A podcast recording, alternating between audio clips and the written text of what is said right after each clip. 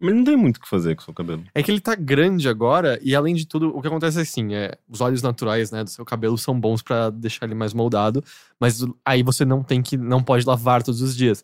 Mas acontece que eu tô fazendo bicicleta quase todos os dias agora. Não é uma boa ideia. E aí- Você tá melando ele de suor. Exato, e aí eu não tenho como, aí eu não tenho como não lavar o cabelo todos os dias, e aí ele fica fora de controle. Aí eu preciso ou cortar de Aí você fato. tá tentando fazer o quê? Um no pull? Não, não, eu só tô tentando fazer ele ficar menos redondo, o que é meio inevitável dado que ele encaracola e tal. É, Mas eu acho que ou eu vou cortar ou eu vou raspar de novo, com muita preguiça. Yeah. A gente já... Ah, a gente já começou?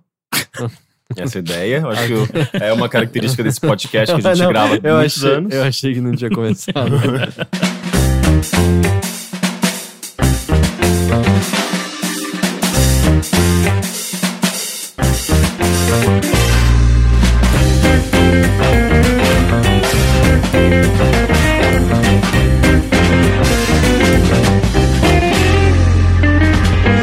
pegando você de surpresa, começa mais um Bilheteria, o podcast de cultura do Overloader, onde nós não somos especialistas. foi, é, foi é, bom, desde que uma... Yep. É que se você não é Eu nosso lembrei. apoiador, você não sabe, mas no grupo do nosso apoiador a pessoa apontou, olha, cara, vocês realmente não são especialistas, porque o La La Land ganhou muitas indicações. E ele Uhum. tava falando de maneira não séria e tal, mas é, aí eu me toquei lendo aquilo e falei assim, é bom a gente lembrar essa É. frase de novo. Eu assim, também, é. hum, nós Não não somos- somos, não. especialistas. Será que é mais Vai que você é um novo ouvinte, a gente não sabe É, nada. não, Será que é mais fácil dizer que é um podcast anticultural, então? Não, porque a gente também não faz anticultura, a gente fala É. da cultura de fato. Não É... é nem contracultural na maior É, parte do Mas a gente fala de uma maneira tão ina- inadequada que ela se torna Eu não acho que é tão inadequado assim. Aí- aí eu Se acho- fosse, é, acho é. que as pessoas não estariam ouvindo a gente nessa altura. Ou ela também só, só escutam a gente ou nos assistem agora por é, é, é, masoquismo, né? Acontece. Acontece. Eu tava tentando lembrar quem que. Era algum. algum comediante que ele era muito visto tanto pelas pessoas mais, eh, vamos dizer, libertárias, de esquerda, que era quem ele falava, mas ele também tinha um culto muito grande de pessoas mais conservadoras da direita. Que o- adoravam odiar ele. Então, e aí perguntavam assim, por que, que vocês, por que que vocês acompanham? Era, porque a gente, a gente quer ver o que ele vai fazer em seguida, sabe? tipo, de tão absurdo que eles achavam que era tudo, assim, tá, eu só preciso ver o que, que esse cara vai fazer. É uma curiosidade mórbida, né? Eu não sei se chega a ser mórbido, chega a ser meio, cara, qual o limite dessa porra? Enfim, eu sou Caio Teixeira, estou aqui com. Henrique Sampaio. Heitor de Paula. Olá, tudo bem com vocês? Eu tenho uma pergunta. Faço. Se eu pego um barco, Hum. eu levo um de Ih, vocês. Lá vem. O quê? Eu vou passar muito tempo. É o barco do Nigel. O Nigel fala que ele quer ter um Não, barco. é, só eu um, é só um barco. É um barco. É um barco que leva você pra alto mar. Ele é azul, É um pequeno veleiro, pode ser? Ok. branco e azul. Se você Categoria quiser- laser, né? se Categoria laser. Isso é uma categoria? É, categorias do, do Laser? barco a vela, é. Laser 1, laser Barco a 2. Laser? Eu tô falando sério, é, só- é, é- é o nome mais da hora de Mas é, é, categorias. então, porque eu acho que não Eu acho tem... que ele tá querendo. Eu acho que Bom, ele leu lazer. é, Não, eu tenho ele- certeza, eu tenho certeza absoluta, caralho, cara. Categoria lazer 1 e lazer 2 são Ah, é, muito mais é porque sentido. nas Olimpíadas todo mundo tá só brincando, é, É, lazer. É, é, é, sim, é. Bom, tá, eu pego um barco, pode ser branco e azul, e eu levo, sei lá, um de vocês. Ok. A gente vai pra águas internacionais. Uhum. Eu mato vocês Mas em não águas pode entrar nos Estados internacionais. Unidos. Não, águas É internacionais não é de nenhum É, país. É, é, é de zero. Internacionais? É, você não sabia Ah, disso? não, é? Não, não tem uma Não, barreira? é. limite Exato, assim? não. Tanto que. Ah, cara, o que não faltam são piadas ou até mesmo acontecimentos reais, onde as pessoas no, em águas internacionais fazem coisas que não podem fazer. Por isso que eu achei cru- que era por tipo isso que- espaço aéreo. sabe? Não, tem não, por isso que pedir licença. cruzeiros podem. Licença, com licença. Por isso que cruzeiros têm apostas. Porque eles estão em águas internacionais e não há lei sobre isso lá. Hum, Então, mas aí a gente tá em águas internacionais. Eu mato vocês lá. Hum. Eu cometi um crime. Sim. Por quê? Eu não sou o líder do, do universo no meu barco. Eu dito as regras. Não é. Líder do universo no meu barco. é tipo oh, Miss Universo. a lei que só aqui- a Terra ganha. A lei aqui é que matar tá liberado. É tipo talentoso Não, Ripley. então, mas é que eu, eu não sei Não, se. então, funci- o Ripley não era nem alto mar, ele só comete um assassinato. É, não, mas, mas não, mas é num barco. Sim, isso, essa parte é verdade. Mas é. Eu acho que não funciona assim. Hum. Porque eu acho que águas internacionais não tem a lei é, é, sobre. especificamente sobre aposta. Mas acho que tem sobre assassinato. Hum. Tanto que, por exemplo, quando piratas invadem navios, normalmente. Navios? Navios? Navios? que, Navios. que, que Navios, foi, foi navios? muito for, Às vezes você não tem isso na sua formal. cabeça que você Mas eu fala também- a palavra. Durante anos, quando eu jogava Magic, eu falava, ah, eu tenho três rituais sombrios no meu baralho. Viu? E eram rituais sombrios, né? É, mas isso eu sei. Então, navi navios eu não sabia. Enfim, é. Acontece de- isso aí, né? Não, então, se eu atacar um barco, não, beleza, mas aí eu entendo, eu tô atacando outra. Ué, Não, mas aí eu entrei no barco que tem domínio universal de outra pessoa. E lá ele falou, cara, aqui é crime o que você tá fazendo. eu não sei se E aí eles funciona tornam assim. criminosos. Por isso que piratas, eles passam tanto tempo em alto mar, alto mar porque eles podem cometer várias atrocidades e... Não, e Não, é porque não não, é alto mar é onde você pegava as rotas de outros É, navios. e outra, né? essa noção de águas internacionais, eu não sei se ela é tão antiga assim. Ah, naquele passado era tudo de ninguém, né? É, exato. Mas é, você acha que existem algumas leis que ditam tudo? Porque não tem uma ilha na qual você pode ir que Olha, é, le- tem a lei de Deus, que é não matarás. é, Não tem uma ilha na qual é legal, você... legal não no sentido de. "Uh!" legal de Mas às vezes é legalmente. meio legal. Que você pode é, brigar com os punhos contra a pessoa até a morte. Sério? Tem uma, uma ilha específica na qual você pode fazer isso, eu acho. Chama Hollywood. ali, Deve ser né? uma ilha, uma ilha obscura do Japão, onde eles prenderam 15 adolescentes Não, e é- fizeram um reality show. Ah, você viu esse filme também? não, é tanto que eu tava até lendo recentemente sobre um cara que é um, é um comediante, que ele é um milionário do ramo tecnológico, que ele tem 50... Pera, o comediante é um milionário? Ele era. Ele primeiro foi milionário, depois virou comediante. Hum. Ele tem 50 anos e mente que tem 30 e tal, e mente na cara dura, sendo que é óbvio que ele tem 50. E dentre as coisas loucas que ele faz é desafiar quem diz que ele não tem 30 anos pra ir até a ilha lutar com os punhos até a morte. Eu, eu- eu realmente não tô sabendo dizer. Eu, eu achei que você saberia. Eu também não faço ideia. Mas agora eu tô muito curioso. Tá, então nada foi respondido aqui. Não. Mas aquele filme Rat Race tem um. Esse tem um- filme, esse filme Esse filme é muito bom. Eu lembro Qual de filme? achar. É um dos melhores filmes é, de comédia tá que eu já todo mundo louco? Tá todo é? mundo louco em português. Tem o acho Mr. Bean, é isso que eu lembro. É. E tem a Whoopi Goldberg. E, e tem umas. E tem uma. Eles não, brincam pera, um pouco aquele com filme de corrida É. é muito ruim. Não, é Ele envelheceu, é eu muito tenho bom. impressão- não, não, não, ele sempre foi muito bosta, ah, não, pelo amor quando, de Deus. quando eu, gente, quando eu vi, é quando ele é saiu, eu lembro bom. de rir muito vendo esse filme. Não, é, é tipo corrida maluca em filme. Corrida Maluca é legal pra caramba. Não, Não, mas sim, mas, mas isso aqui não é- faz sentido em filme. Não, Lógico que faz. É uma piada. O, o grande lance é justamente, tipo, é um monte de ricaço que não tem o que fazer e eles ficam criando esses Essas jogos abs- apostas, essas é, apostas absurdas. Inclusive, tem várias pequenas apostas, além da grande Comer corrida. o bombom coco. Quem apostou coco? Eu, irmão. Pilha de Uma das minhas favoritas é, é uma cena que, tipo, eles cortam pra uma cena onde tem várias pessoas ricas eh, jantando e várias mulheres, eu acho que, tipo, camareiras penduradas numa, numas, numas cortinas e de repente uma cai e eu falo, ganhei! Sabia só isso, assim. Eu, eu realmente não gosto bom. desse filme, cara. Eu Esse lembro, filme é de, muito bom, eu lembro de achar engraçado, mas faz Inclusive, muito tempo eu não acho que tem gente do, do, Do Overlord Monty né? Python nesse filme, não tem? Ah, Hum. é o John Cleese, eu acho. É, eu, Hum. eu acho que é o John Ah, Cleese. é, ele é o dos ricaços, né? Sim, É, ele, sim. é, ele é o que tá organizando, se eu não me engano, não é? Eu acho que é. Eu acho que é. Mas o John Cleese faz muita coisa Sim. ruim, assim, como pontinha e tal. Sim. Mas Sim, filme, eu acho. Eu, quero, eu, vou, eu vou lembro- tent- é, entrar no, sei lá, no Metacritic, no IM IMDB, IMDB, né? A gente da sempre conversa sobre isso, Rick, pra- que não quer dizer nada. Não, Isso. não, mas eu quero ver. eu- Eu gosto de ter uma noção do, de como o filme foi recebido. Acho que nisso eles sites são importantes. E, e para ver, porque eu, eu, de fato acho que eu nunca entrei pra ver, porque até, até porque é um filme antigo e nessa época Sim, eu, era eu criança, eu não lembro- usava esses Eu filmes. lembro de. Não, ele não é tão antigo assim, não. Cara, 98. É de 98. eu me Pra, pra você tudo é de 98. Você já percebeu? Sempre que a gente pergunta Não, de um mas eu jogo. acho que o Rick- e aí, esse jogo é de quando? 98? Cara, Eu eu, acho só- que o eu, Rick tá eu- certo eu tenho uma porque- boa memória pra datas de, de produtos culturais. E em eu geral. lembro de ver na sala de televisão antiga com meu pai. E essa sala não existe há 20 anos. Eu acho que é de 98. Eu vou descobrir aqui, peraí. É, Falando de outra coisa. Que, que, é, tinha Whoop. Ah, e tinha uma cena muito boa da Whoop, da Whoop Gold. É nesse que tem, que ela... tem o cara que faz um piercing na língua e não consegue falar, não é? Sim, é o. É muito Ah, é- bosta esse é filme. Seth, é o Seth Green, O né? Seth Pelo Green. amor de Deus, é muito ruim esse filme. É, é engraçado. Ave Não, é, não, eu acho nem todas as piadas de E filmes no de final eles têm que chegar até o correio pra abrir uma caixa, não é? Uma não caixa de correio. Algo, algo assim. Mas eu acho que todo filme Uau, de né? comédia... É, é se- 2001. Falei? 2001? Mas Falei? mesmo assim, faz muito tempo. Eu sei, mas eu sabia que era nos Faz 2000 15 já. anos. Ah, eu errei Ah. feio essa daí. Você não errou feio, 98 pra 2001. Três é anos. anos, cara. É, é muito O tempo. que você tava fazendo três anos atrás? Ah, mesma coisa que agora. Não? Toda segunda-feira, assim. Não. Então, mas... Não. mas... A gente lançou o Overload em Não, setembro. tá, mas cara. eu já tava gravando podcasts. É, Mas não era na segunda? era? Ah, sim. Mas enfim, só um comentário. Eu acho que nem to... acho que é impossível você encontrar um filme de comédia cuja... cujas piadas integralmente são todas boas, sabe? Tipo, Ace Ventura 2. Não.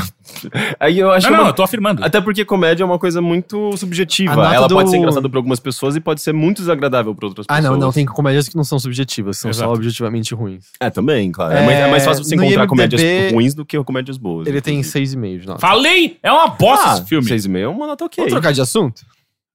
A gente Ah, pode ok. começar o podcast. Mas isso é né? sobre cultura. A gente tá, a gente tá, a gente tá É, no isso- assunto do isso é-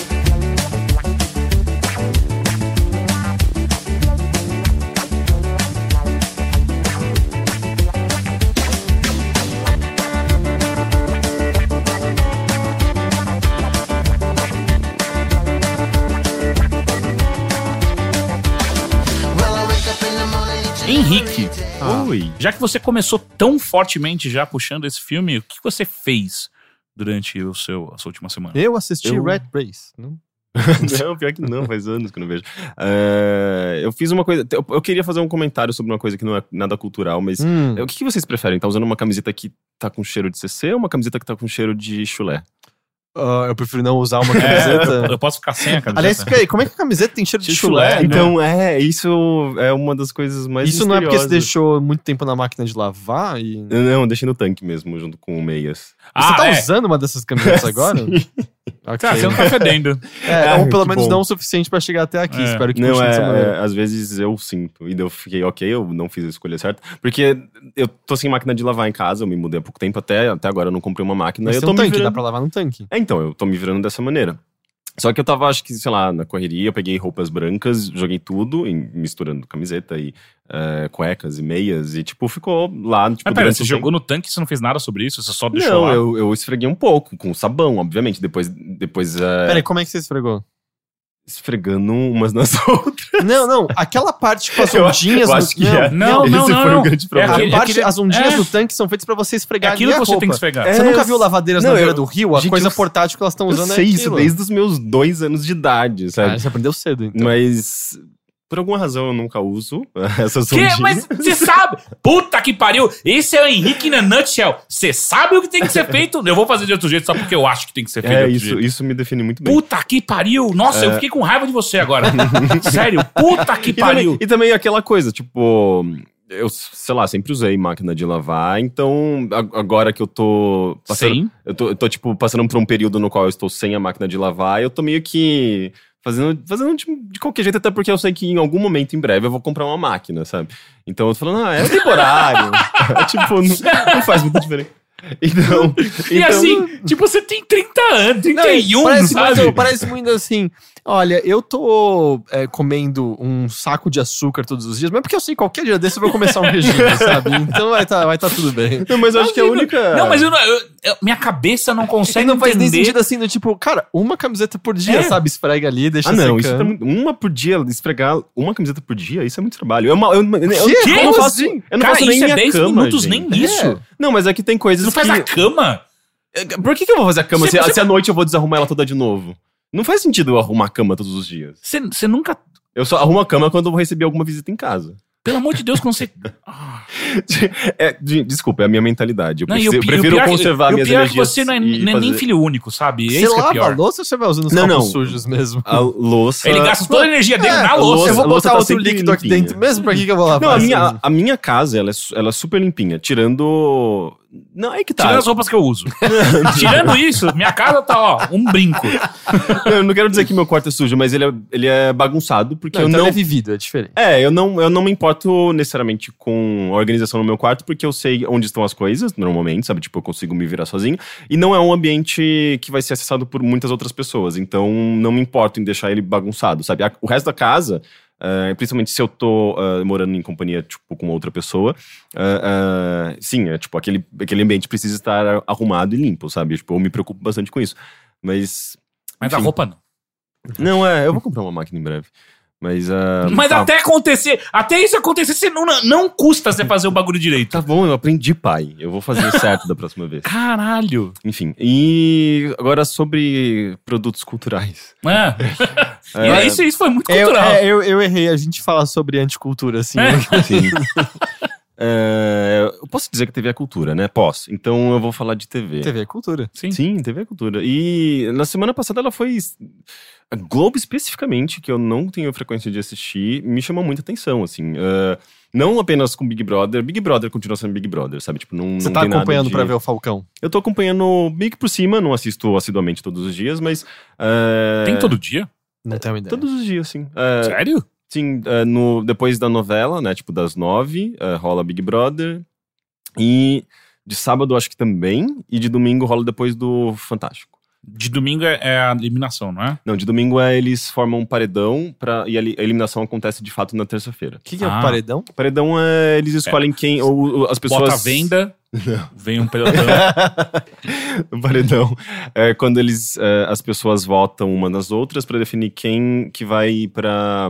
Quem, quais são as duas pessoas que podem ser eliminadas. Hum, que os dois que têm mais votos. E É. se tiver empatado? Dois, não é um só?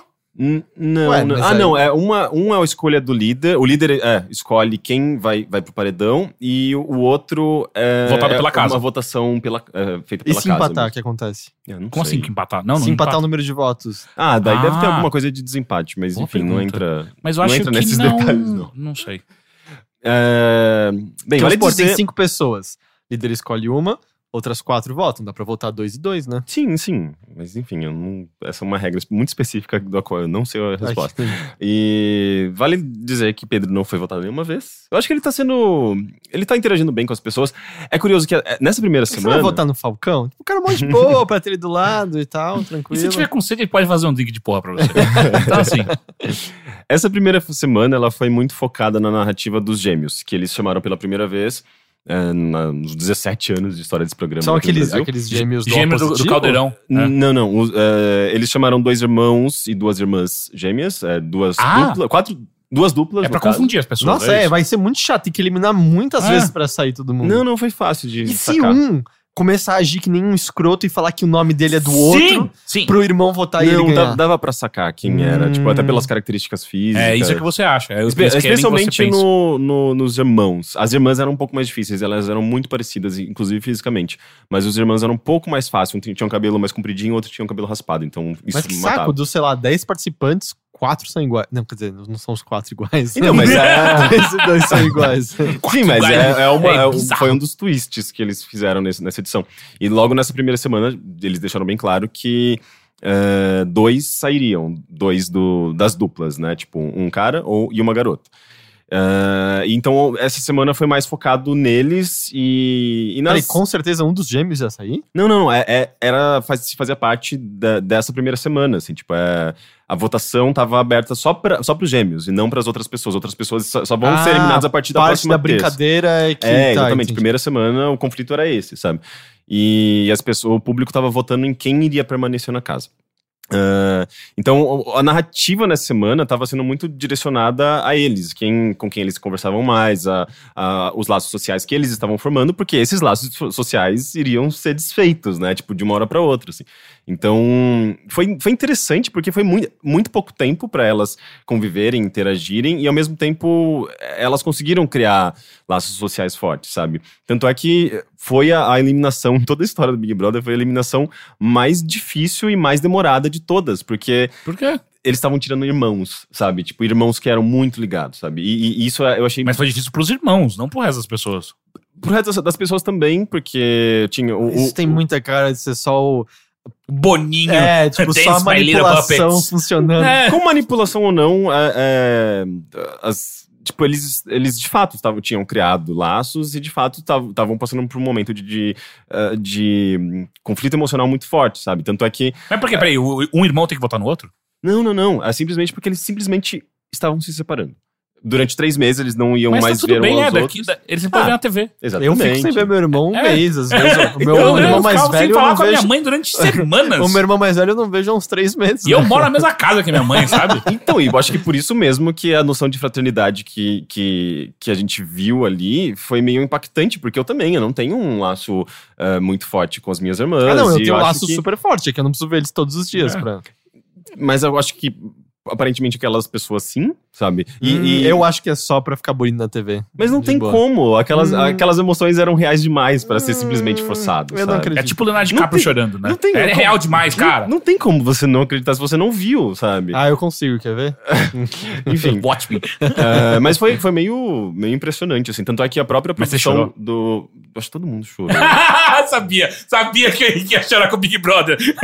Cara, é, é meio bizarro, assim, porque eu acho que riso e choro são contagiantes, né? Tipo, se você tá num ambiente no qual muitas pessoas estão chorando, você vai chorar. Você vai rir dela. mesma- Ainda mais se eu fiz alguma coisa pra ela chorar. e o mesmo vai acontecer com riso. É, e eu acho que isso foi meio coletivo, sabe? Tipo, era um choro, puta choro coletivo, uma choradeira desgraçada. O Falcão sabe? chorou? Eu acho que o Falcão ele tava meio constrangido. Viu? Viu? Ah, é- essa É, parece- Exato, porque ele sabe onde Essa ele tá. parece a reação saudável nessa hora.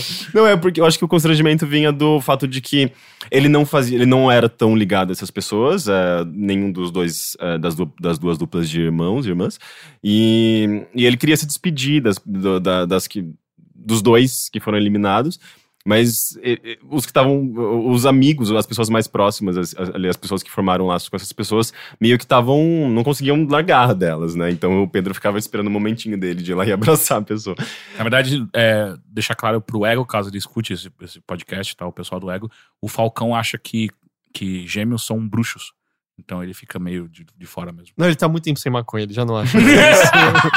já, já faz pelo menos uma semana Obrigado, que porque agora a tá... sua manchete é melhor que a minha. Faz uma semana que ele tá clean, pelo menos. É por isso que ele tá constrangido, ele não É. sabe mais como reagir a emoções reais, né? Ah, Ok. mas, mas tirando esse- esse- essa primeira semana que, que foi bem- de fato, assim, a edição do programa direcionou a, a narrativa em torno do- dos gêmeos e tal. ah, o Pedro parece estar bem socializando bem com as pessoas, assim, tipo, ele ah, sempre aparece num, nos memes engraçadinhos na internet. eu vi, eu vi ele, ele sendo carregado por pessoas. É, eu vi isso Sim, também, com é. os super-heróis. E, sim, eu acho que esse- esse foi o último momento engraçadinho, assim, tipo, de diversão da galera antes do, do paredão ontem. Ah, mas ah, ele, eh, por enquanto, o programa não, não, não se focou muito nele, sabe? Não, tipo, até porque, sei lá, tem muitos outros personagens ali que também não, não receberam muito enfoque, por enquanto. Acho que isso é uma coisa mais de desenvolvimento do programa, eles vão. É, é questão de tempo mesmo, né? E, e É. só prova mais uma vez que é filha da puta. Quer dizer que pessoas vão ser eliminadas agora que. E tem várias outras que às vezes deveriam ter sido eliminadas antes. Enfim, não faz o menor sentido. Não, acho que, acho que faz, assim, é, querendo ou não, você tem que desenvolver narrativas no programa, sabe? Sim, mas só que a edição é que vai desenvolver isso, não é, não é necessariamente a reação das pessoas. A edição mais eh, a cobertura da mídia, né? Tipo, tem, por incrível que pareça, a, a mídia cobre BBB e, Não, e, isso eu inclusive sei. o pay-per-view, né? o tipo, que Wiki, o Wiki né? Sei lá, uns cinco estagiários só pra Sim, fazer essa eu já, eu, já, eu já cobri eh, Big Brother quando eu tra- trabalhava no E aí Terra. você subia é na bizarro. Ah, é, redação. o que, você fazia? É muito bizarro, você, tem- você, Você você tem que senta ficar... o cu e assiste. Tem que ficar assistindo. Mas naquele, E naqueles canais Sim, pagos que passam sim, 24 horas? Sim, você tem que ficar Imagina escrevendo que as coisa- babaquices que acontecem. Tipo, o Sim. peitinho de tal pessoa apareceu e... Não, não, não. Tinha coisas mais. coisas mais. ah, ah, acontecimentos da casa, Tal por pessoa exemplo. cospe na bebida da outra. Não, eu escrevi uma notícia que foi maravilhosa. É tipo, é, não sei quem diz ter avistado um, um, um OVNI. é, mara- é maravilhoso, é tipo isso. É muito, É, é o ego, né? banal. É o, é o ego de Big Brother, de pessoas É. conhecidas. Mas o que mais me surpreendeu na semana não foi Big, Big Brother, sim as coisas que passam após Big Brother, especialmente na terça e na quinta-feira da semana maior. passada. É, passa na terça, é meio estranho. É, é que ninguém mais assiste. Eles não, só É que é um, é um domingo gigante, assim, é mais que maior. Ele vai de domingo até terça. Domingão. mas- É um domingão. Ah, a Globo tá com esse formato de, de temporadas para alguns programas, né? E, na semana passada, dois programas ah, tiveram suas novas temporadas, ah, foram ao- elas foram ao ar, que foi do Tá No Ar, o, o- que é escrito pelo Adnei, e tem mais, acho que mais dois- uns dois outros nomes lá, que eu particularmente não sou muito familiarizado. Ah, mas o Tá No Ar, que estreou na terça, e o Amor e Sexo, que estreou na quinta. O Amor e Sexo fez um puta discursão, não fez? Cara, foi... eu foi vi alguma notícia sobre Sim, foi bem impressionante. Eu vou falar primeiro do Tá No Ar, depois eu vou pro Amor e Sexo. Mas Tá No Ar... É engraçado, os dois programas eh, carregam muito dessa... Eu acho que é uma característica da, no- da nossa geração. Eles falam diretamente com a nossa geração. É, é um programa que. São programas que provavelmente pessoas mais idosas ou com mais idade vão passar por eles, não vão entender muita coisa meu, e meu vão. pai adora estar no ar. É, ah, isso é bom saber. Isso é eu sou eu presumindo, sabe? Mas, por exemplo, meus pais, eu acho que provavelmente não, não entenderiam metade da linguagem do Tá No Ar, não metade dos assuntos abordados, porque não, não con- condiz muito mais com o que a gente vive, o que a gente dialoga, do que com a linguagem e o, sei lá, o, acho que conhecimento mesmo, estilo de vida, tipo, das pessoas ah, que, que assistem, por exemplo, novela. É uma outra linguagem completamente diferente, assim. É até meio discrepante, meio assustador ver isso na, na Globo, assim. Porque, primeiro, a linguagem é super eh, inovadora para o formato de TV. É como se fosse uma pessoa zapeando, né? É, é o mesmo formato que quem já assistiu o programa, as, as- as temporadas anteriores. É, eh, um já programa de sketches, né? É um programa de sketches muito reminiscente de, de TV pirata, sabe? Com e às vezes eles cagam formato. no outro, é meio estranho. Essa não foi boa. É que pela sua reação valeu total. Às vezes vale mais a reação do que a piada em si, né?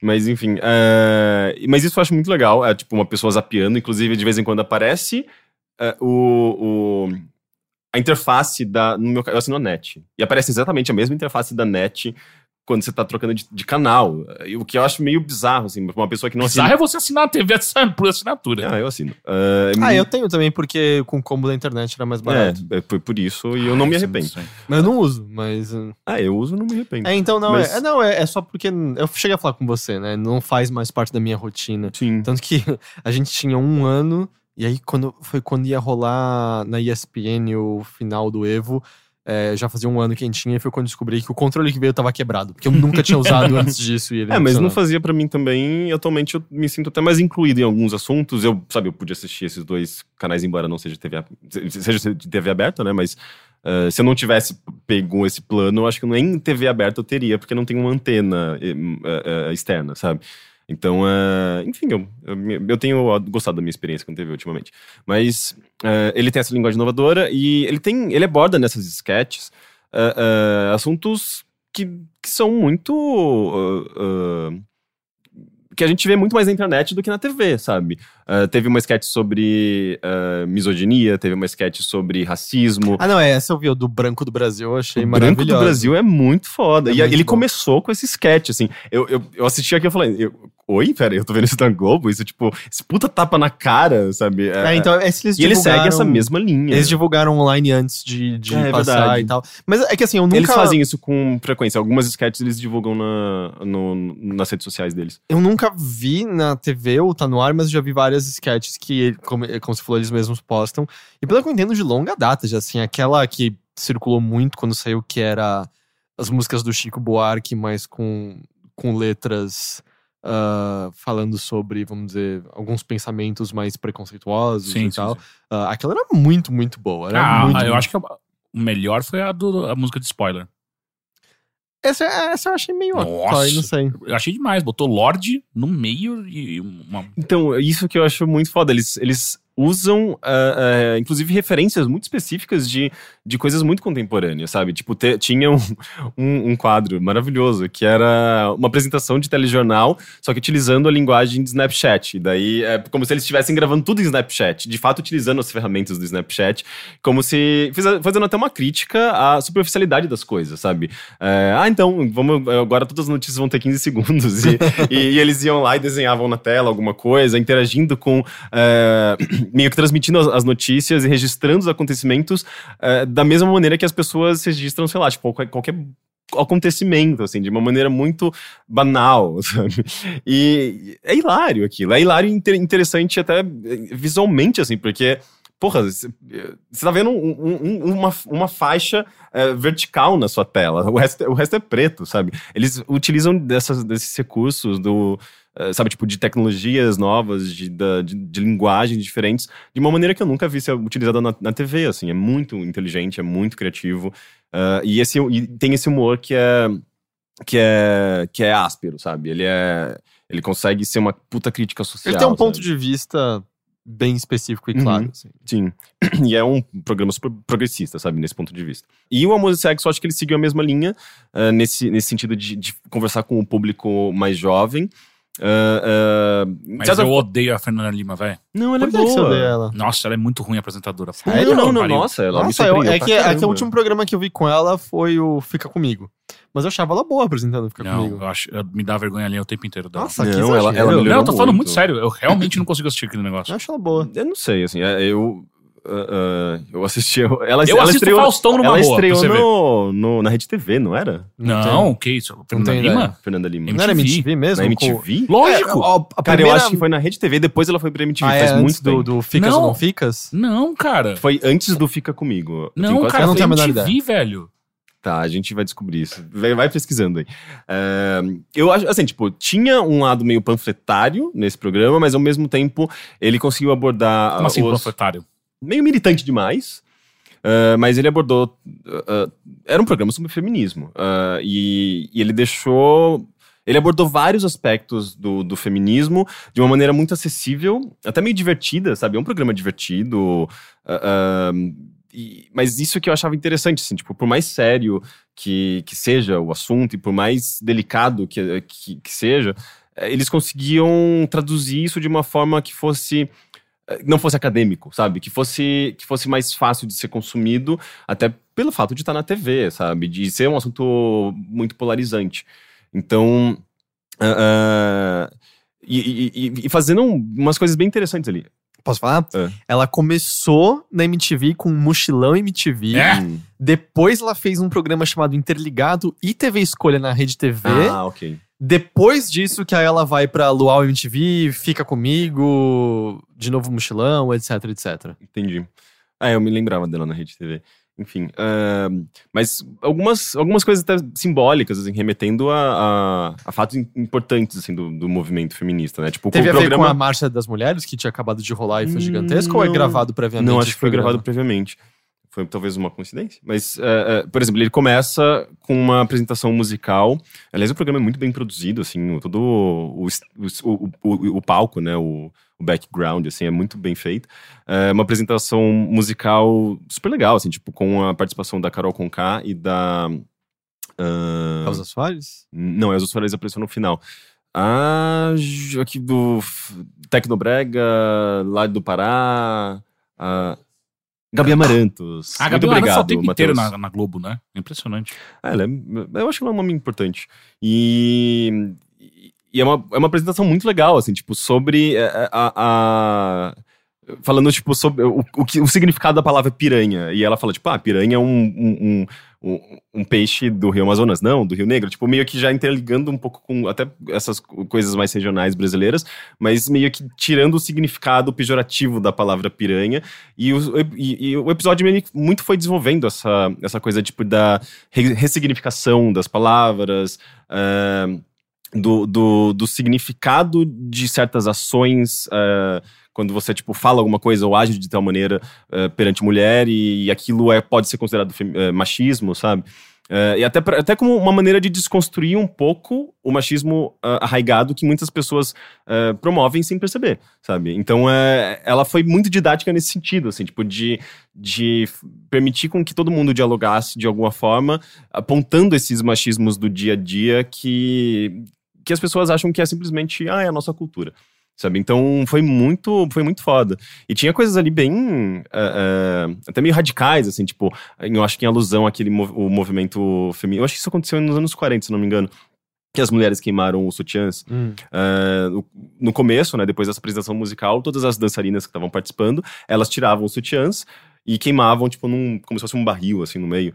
Eh, e sempre dizendo alguma palavra de libertação, empoderamento, assim, sabe? Tipo, coisas muito legais. Mas sabe? houve alguma repercussão? Porque na minha bolha eu não vi Ouvi muito, nada. sim. muito. É, tipo, sim. eu, eu li alguns artigos dizendo que foi uma das melhores coisas que apareceram na TV, sabe, de críticos de TV mesmo, eh, dizendo que é, foi um formato muito inovador, assim, pra, pra, pra Globo e, e as pessoas muito, eu acho que impressionadas justamente por, por ver esse tipo de, de debate acontecendo na Globo, sabe? E tinha várias, e, e é um programa também que aborda muito a diversidade, né? Tipo, a, a a Pablo Vittar, que é aquela cantora eh, trans, eh, que é uma cantora pop trans, tá fazendo fez parceria com o Rico Dalazan agora recentemente. Ele- ela ela é a Pablo num, num quadro como- que funciona quase como se fosse o Qual é a Música, né? Então, tipo, até fazendo uma referência tipo ao Qual é a Música do do, S- do SBT, um programa antigo. E então, tipo, é um programa criativo, sabe? Tipo, é, mostra diversidade, levanta discussões. Tem um lado mais acadêmico também, tem pessoas ali que trabalham seriamente com direitos, direitos humanos e tudo mais. Daí Tem o outro lado também, tipo, das artistas, da, sei lá, da Carol Conká, pessoas que lidam com feminismo também diretamente de uma maneira mais. é, menos acadêmica e mais cultural e tal. Então foi, foi bem legal, sabe? Eu gostei bastante desses dois programas, muito mais. Eu, sabe, eu liguei a TV pra ver Big Brother e vi uma coisa, coisas muito melhores. Foi bem legal. Não é tão difícil acontecer isso, pelo que eu entendo, mas... É, foi um comentário pertinente. Mas eu não entendo como você pula as coisas incríveis realmente na Globo. Tipo, Domingão do Faustão, é, é- é a escolinha do professor, do professor Raimundo. Eu assisto Fantástico de vez em quando. Ah, é, eles fizeram um remake. É o né? É com o filho filho dele, do, do Esqueci o nome dele. Filho do Chico Anísio. Chico Anísio. É o- Ah, é tão bom. É, eu, eu já não suportava escolinha e eu não suporto o filho do Chico. Mas o filho, o, o filho, O Chilho. o, o filho do Chico Anísio, ele tinha um programa que era mais ou menos O bom. Cilada? Cilada. Eu Ah, achava tinha, legalzinho. tinha seus momentos, eu concordo, tinha seus momentos. Mas no geral eu achei ele muito sem graça. Sim. E eu Daí posso... você precisa ver ele contracenando com estrelas do calibre de. Como é que é? Tem o Adnet, tá lá. Tá aquela menina. O ah, tá onde? Não, escolhendo de professor. Sério? Sim. Ele é o. Eu lembro que tem vários atores bons. Aquele ator que fez o Félix na novela, que eu acho que é um ator mó genial. Sim, mas é horrível o que ele É, faz. Ele, ele é faz um- o bonitinho. É, então, bonitinho. porque eu acho ele um ator muito foda mesmo. eu, mesmo. eu não acompanhei. não É. Mas ali é tudo é, é sofrível. Porque assim, tudo, o, o nível do humor em geral da Globo melhorou muito. O próprio Zorra Mas no é um... Timur- É, Não, o o Zorra, o. Zorra eu cheguei a ver algumas coisas e Ah, porque ele virou quase que não tá no ar. É, só, é. só de domingo. com umas sketches legais Sim. e tal. Tem É de algumas sábado, coisinhas. não é? Eu acho que é acho que é sábado. sábado. é. Sábado, é. Tem algumas coisinhas de. Às vezes eles não acertam o timing direito, a edição parece que demora, mas, cara, anos luz, é comédia de boa qualidade, diferente do Não, Total, que era. Que era um lixo É, total. Não, era Zorra doloroso, Total era um doloroso, era doloroso aquele negócio. Sim, era difícil.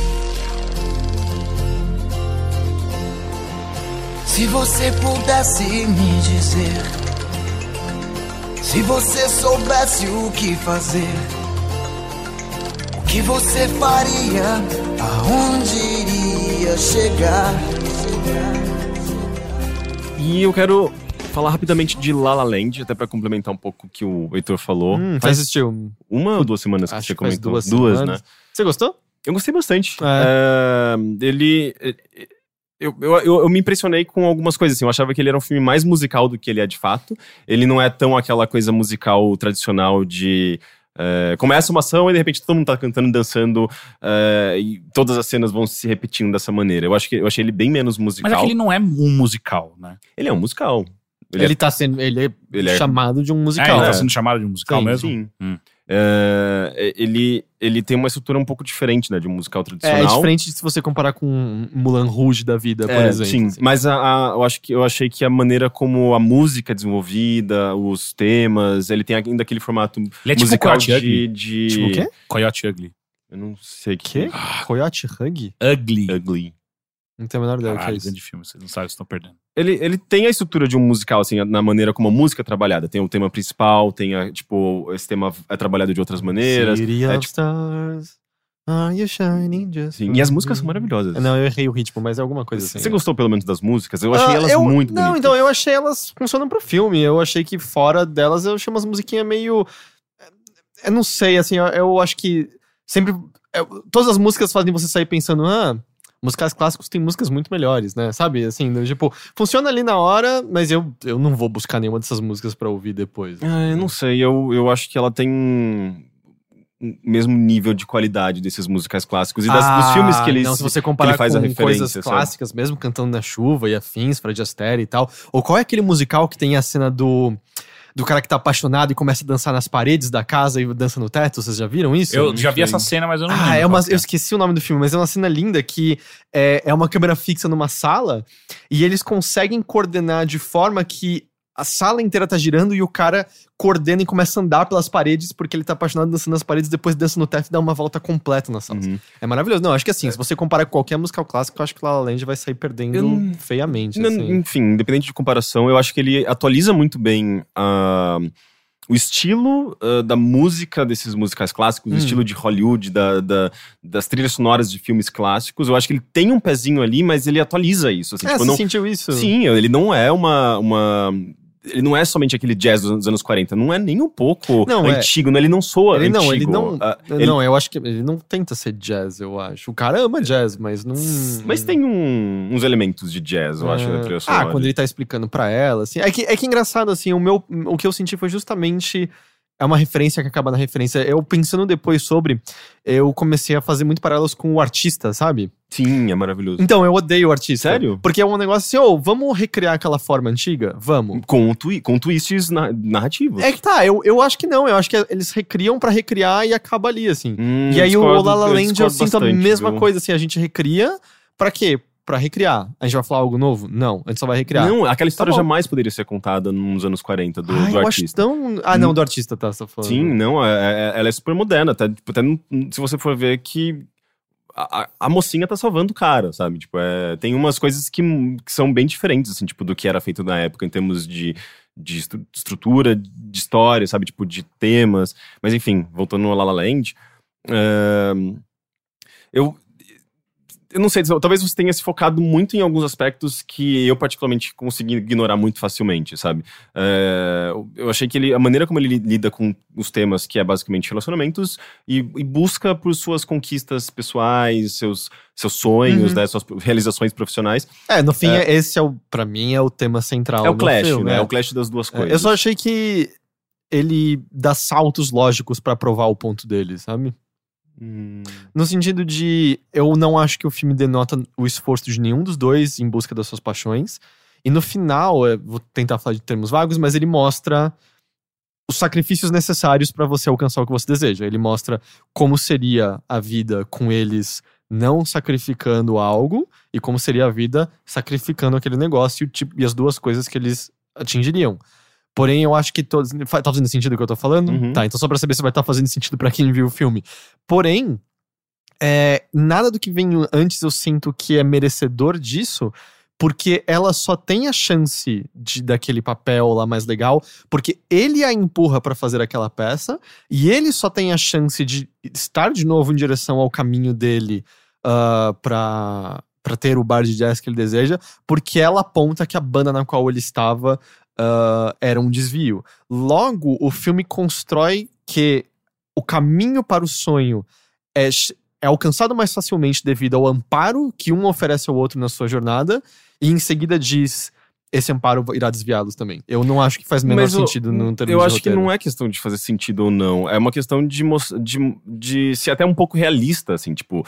é, de mostrar o- as coisas que podem entrar na frente dos seus objetivos e essas coisas podem ser justamente aquelas, aquelas que você mais valoriza. Então, eu concordo. E eu acho que essa mensagem faz muito sentido. Eu acho que o roteiro do filme não, se, não faz por merecer essa mensagem, porque tudo que ele constrói anteriormente vai diametralmente contra isso, entende? A mensagem eu concordo. Eu acho que explorar essa mensagem faz muito sentido. Eu só, e, e a cena final é linda. É maravilhoso. Mas ela, o filme não a merece, porque tudo que ele mostra antes não prova aquele ponto. Ele chega até um ponto falando, ó, tá rolando isso, mas em seguida ele quer fazer esse final e aí ele anula tudo que veio antes. É isso que eu Eu senti não, que eu me não irritou. consegui assim. perceber isso. Sei lá, pra mim fluiu muito naturalmente, assim. O tema ficou muito Mas claro. isso que eu falei e- agora, deu pra entender? Eu, eu entendo, em partes, eu acho. Tipo. É que eu não quero ser concreto é, é, porque. senão acaba é. falando- entrando em coisas muito Mas sério que específicas. até La La Land a gente tem que tomar cuidado com Ah, o o filme é super recente, tá numa É. febre muito louca por ele, assim. Sim. É, mas é, é, eu não, eu É não realmente assim. não parece que um filme que o final vai fazer uma grande diferença. Ah, não é questão, sei lá, pra você não, né? Pra outras pessoas, assim. Mas é. Eu, eu não sei. Eu, eu, eu também senti um vazio muito grande, assim. Eu, eu esqueci do filme muito rapidamente depois de ver. Hum, Não sei, eu me identifiquei bastante, sim, com todas as questões que ele, ele trata de. Você gostou até da voz do Ryan Gosling? Gostei, eu É, acho que. eu não tudo, tudo- Esse filme é muito bem produzido. Aquele, assim, a voz dele é muito feia. E eu sei que ele tem uma banda, aparentemente, na qual ele canta. Mas eu acho a voz dele feia até quando ele tá falando, quando ele tá cantando, eu não consigo. Hum, não, eu achei, eu achei bonito. Ah, é- é- o Ryan Gosling é o Ryan Gosling, assim, ele sempre vai ser, sei lá, elegante, sexy, vai, vai ter um. Não, é, uma- uma- eu um- acho ele um bom ator, mas eu ainda acho que o papel, papel de maior foi- proeminência é um no qual ele quase não fala, né? Que é o Drive. Drive. Sim, também. É Mas- que eu, não- eu nunca assisti Only God Forgives. Também Falam não. que é bom. Também não assisti. Tem no Netflix. Eu ouvi falar, eu ouvi coisas muito mistas. Tem no Netflix mesmo? Acho que tem. Eu tinha vi- Ou Mas foi é no um- Netflix US que eu vi, às vezes, antes de rolar o bloqueio. É um filme que ele é tão bem produzido que às vezes eu ficava emocionado, encantado com a- o planejamento de cena, com a direção de arte, com ah, sabe não não não necessariamente com a história em si ou com os sentimentos que estavam sendo explorados naquela cena e aquele diálogo, mas com, com todo, o- todo o resto, assim, tipo, é- as paletas de cores são muito bem pensadas, tudo evoca algum sentimento da maneira correta. O filme é dividido em estações e, e tudo Você isso é chegou a- pensado de uma maneira muito bem integrada naquela narrativa, né? A- a- Apesar que é engraçado ele fazendo as mudanças de estações, mostrando que nada muda em Los Angeles, né? Porque é sempre a mesma porra, não importa a estação que você esteja. é. Mas você chegou a ver uma. Tem umas cenas muito legais de. de backstage, assim, é, não é backstage, mas Eu vi. making off. Você viu dele dando tapa no cara pra ele girar a câmera de um lado pro outro? Ah, não, isso eu não vi. Na verdade, eu comecei a ver o comecinho de uma dessas, num- talvez seja o mesmo vídeo, mostrando um- meio que um making off ou câmeras dos, dos bastidores da sequência inicial do trânsito. Eh, mas depois eu falei, putz, spoiler, não quero ver. É, não, então Tenho- isso era uma das. Era uma, eu não, já não lembro mais exatamente quando acontece, mas alguma cena do bar em que tem uma música mais. Acho que era mais jazz acelerada. E, e rolam, é, vamos dizer, deslocamentos rápidos da câmera de um ponto pro outro. E aí tem, eu presumo que é o diretor, eu não lembro do rosto dele agora, mas tá o câmera apontando pra um lado, e aí a música tá rolando, e aí no ponto principal ele dá um tapa nas costas dele, ele gira a câmera muito rápido pra pegar o Ryan Gosling no piano. Aí a música tá no outro ponto, ele dá outro Ah, tapa, ele eu gira a câmera de dessa, novo. assim, dessa é. cena. Então isso foi tipo foda. girando a câmera mesmo, de um lado É, pro eu outro. achei que podia assim. ser, ter sido edição. É, então eu né? também achei, porque naquele blur de girando você pode mascarar Sim. coisas. Não, né? mas isso eu acho muito legal. Ele é muito intenso em alguns momentos. É um filme que eh, ele tem sequências mais leves, tem sequências em que a câmera ela é muito mais lenta, mais delicada, e tem sequências que são super ágeis e, eh, eh, isso, e até meio. eh, meio. Como se diz? Tipo, quando você fica enjoado? Vertiginoso, Ah, assim, em vertiginoso. alguns momentos. Ah, ah, É, eu acho e- que não, e os é que planos, e os planos sequência também são absurdos. Provavelmente né? você acha que é vertiginoso porque ele tem muitas vezes que tem que pegar. os- Câmeras girando. É, não, e ele também tem que. Ah, tá. Então achei que você tava falando de outra coisa. Porque muitas vezes ele tem que pegar um plano inteiro pra mostrar o chão e os pés e até muito além da cabeça, porque eles estão fazendo as dancinhas lá e você tem que ver o corpo inteiro. É, não, Apesar de que as danças são super simplesinhas vindo dos protagonistas, né? Sim, mas é, é, os planos de sequência são incríveis, assim, é, sei lá, é, maestria de cinema, sabe? É muito, muito, muito bonito. Eu gostei bastante. Eu achei engraçado porque eu, eu não, não tinha visto que tava rolando essa febre, assim. Tanto que até uma sketch do Saturday Night Live da Polícia do La La Land, vocês viram? Ah, eu vi. eu uma vi. pessoa saindo, tipo, o que você achou? Ah, eu achei ok. Polícia do La La Land, você tá preso. E eu não tinha noção. E tipo, eu cheguei e falei, cara, eu odiei. E eu continuo achando que o filme não é bom.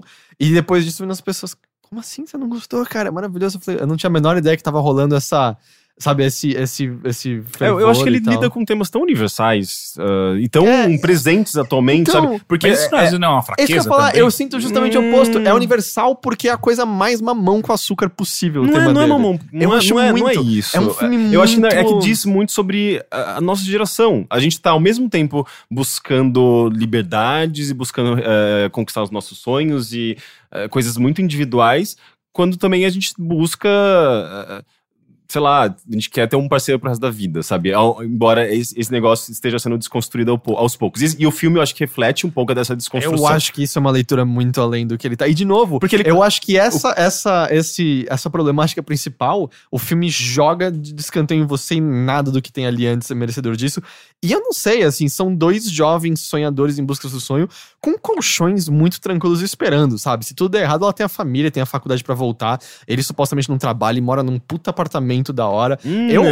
Ah, pelo amor de Deus, é um puta apartamento, o apartamento grande. dele é uma zona. É Ele, zona tipo, porque ele, ele, deixa ele- bagunçado. ele tá não- claramente- ele não tira da. A irmã dele deixa muito claro que ele, tipo, não tem nem dinheiro pra pagar. O que que era? Não, então, ele não tem dinheiro, um mas aparentemente. Da, os, da, da fechadura. mas aparentemente os pais ou ela o provém, porque, tipo, ele tá morando num lugar de boas. Eu não sei, eu achei um filme muito mamão com açúcar nesse sentido. Eu acho que ele não fala nada É contundente. que ele também tá mostrando uma realidade que não é muito a nossa, né? Eu acho que não é de quase ninguém. Não, há assim, muita na nossa que eu, que eu digo, a nossa situação econômica é muito pior do que, a, sei lá, dos Estados Unidos, embora. É, não, mas eu digo, não, é um país, é um país ah, mais rico. O metro qual- quadrado em Los Angeles é absurdo de caro. É, é, mas é, do tipo, eu acho que ele não tem nenhuma mensagem contundente. Eu acho que é tudo é muito macio, assim. Nada é impactante, no Sim, nada mas, é, doloroso. mas também não é, não é exatamente um filme que tem nenhuma. Ele não tem uma proposta de ser um filme pesado, é pelo contrário, É, é, não, um filme não, leve. mas e existe justamente, eu cinema, acho que, assim, existe cinema que é mais, é, mais. vai mais pro lado romântico. Até por ele vai estar mais pro buscando a lado da- linguagem do, do- do- do- dos Dos musicais, musicais. que é muito mais leve e tal. Tanto Ei, ei, range. Né? É. Ah, não, mas é, é que, sei lá, eu sempre lembro do meu pai comentando de quando era criança ele ia no cinema com, com os pais dele. E que era sempre a briga, porque a minha avó queria ver os musicais pra sair chorando, meu avô só queria ver filmes que fossem militantes de esquerda e tal. E aí lembra que, tipo, quando eles foram ver A Bolha Assassina. Aí meu avô tava achando uma merda, porque, tipo, olha essa besteira de Hollywood. minha avó tava achando uma merda porque não tinha Fred Astaire. E meu pai, olha que legal a Bolha Assassina. Mas é, não, eu entendo, assim, é só que eu acho. Mas é que você tava falando sobre ser uma mensagem importante pra nossa geração. Eu não vejo. tipo, Isso eu não vejo nenhum. Sempre, tipo, falar que a fotografia é bonita, que o- os planos são legais, isso concordo. O filme é super bem, bem- é- é bom nisso. E até era também no Whiplash. Mas dizer que tem alguma mensagem que a nossa geração olha e fala, uau. Cara, é um filme feito de algodão Eu não doce. sei se é, se é uma mensagem. Eu digo mais que é um filme que as pessoas conseguem se identificar muito facilmente por conta dessas questões universais e por isso existe toda essa comoção ao redor. É, é, Mas é- também quem- é, é um quem filme, se é um filme identifica? facilmente gostável. Então, é, eu acho que é porque ele é um desenho animado. É um filme sobre os seus sonhos. Eles são alcançáveis. Com algum- alguns tropeções no meio do caminho, mas eles são alcançáveis. É um É, filme é, ursinhos carinhosos, é, um, é um tema que. É, que as pessoas querem acreditar, por mais que seja mentira. é uma história. Você não vai alcançar seus sonhos. É uma história ah, tipo, que já foi contada inúmeras vezes, mas eh, o que importa é o como, né? Não É, o quê. sim, claro. É que eu sinto que a gente tá além disso, sabe? Eu olho e falo, hum, eu acho que tem, tem melhores exemplos disso há muito tempo no cinema. É, mas no momento esse exemplo eu acho que tá sendo bom. Tipo, Tá se o beber não. Ti- é, Eu gosto que o Teixeira, ele tira da Eu minha tô. cabeça. É, então, eu tô aí dentro. Eu sei, cara. Aliás, a gente precisa falar sobre isso. Ok, então. Mas enfim, Obrigado. La La Land tá nos cinemas.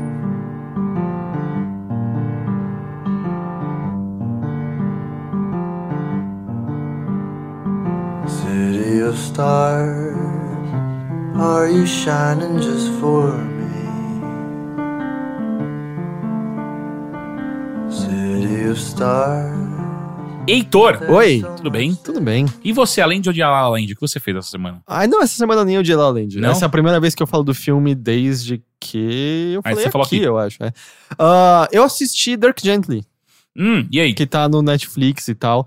É ok. É uma série ok. Mas ah, o Crazy Head é bem mais legal, né?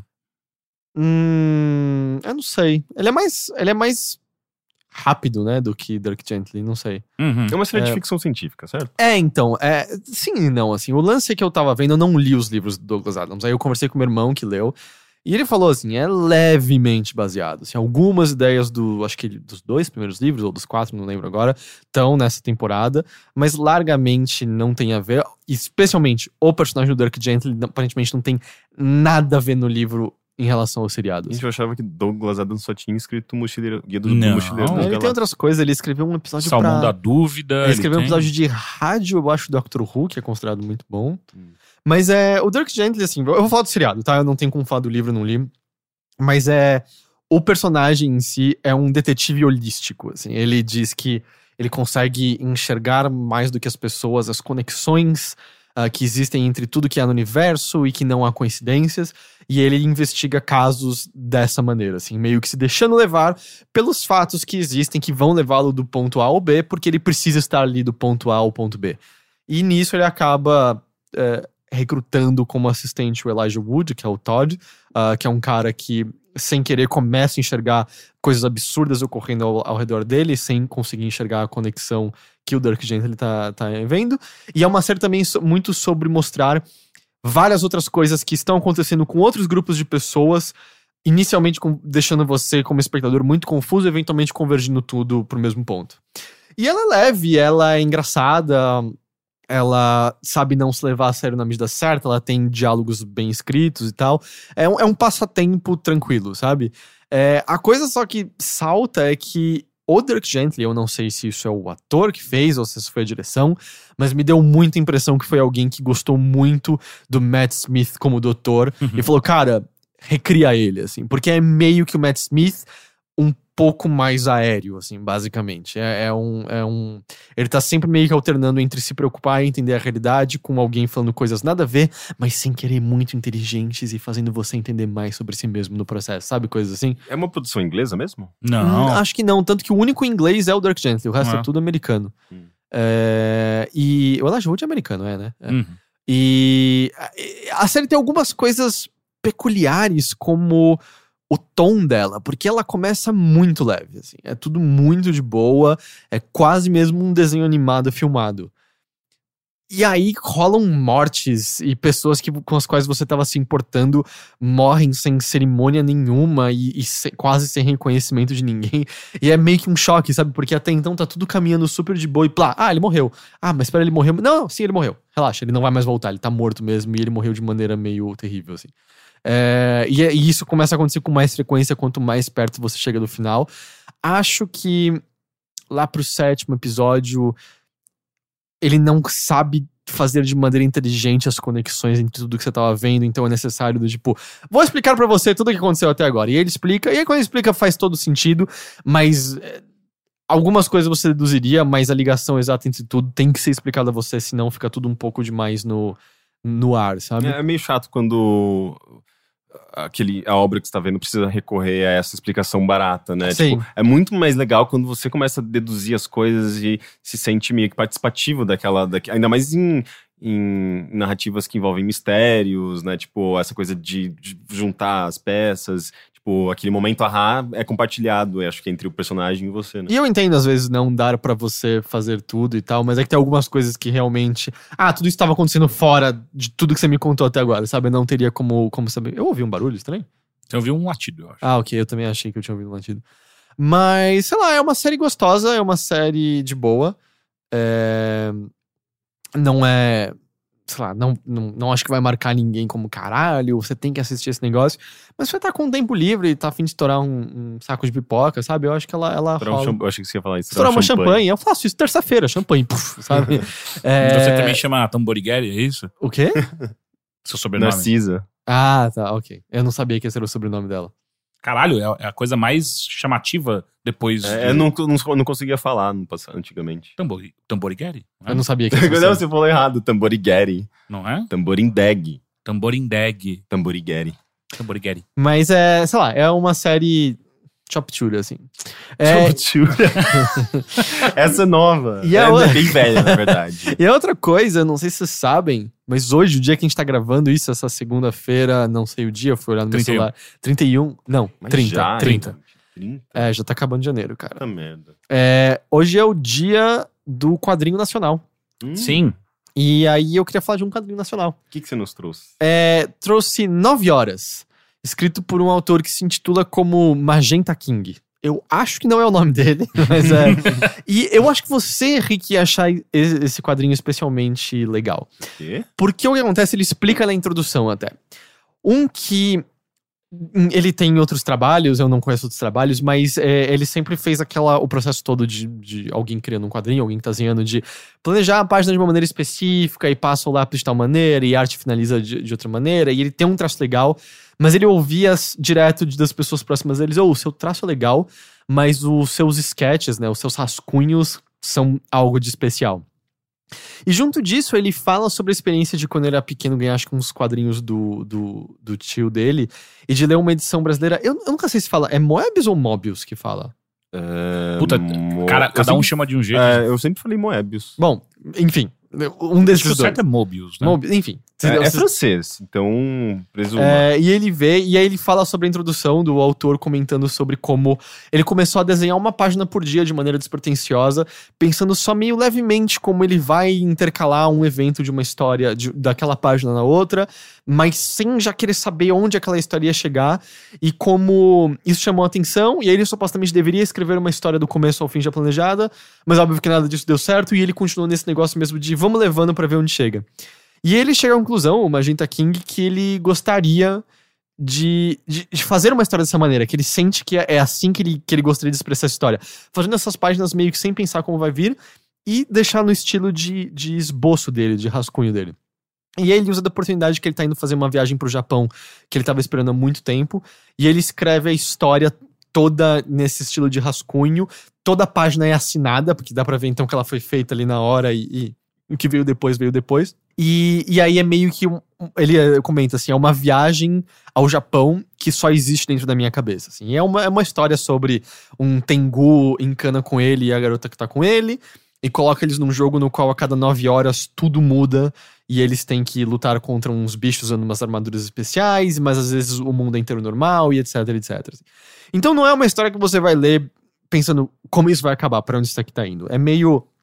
É meio que uma montanha russa de vai subindo, descendo, subindo, descendo, e ele vai explorando, vai fazendo referência à cultura pop, vai explorando novas coisas que estão acontecendo, e de repente ele encontra o Bill Murray na rua, e de repente ele tá no espaço com uns bichinhos de anime que dão uma armadura robótica pra ele, e de repente eles estão dormindo num hotel cápsula, vai só fluindo, mas tudo é esboço, mas ao mesmo tempo muda de página pra página, porque também tem a ver com o tempo que ele tinha, tem a ver com o que tava acontecendo. Então tem páginas que são assim esboços completamente soltos, é, só sei lá, figuras humanoides com pequenas frases espalhadas aqui e ali, que parece quase um fluxo de consciência que de repente tá acontecendo ao personagem por conta da maneira como aquilo aparece subitamente ali na história, de repente vai para outro canto.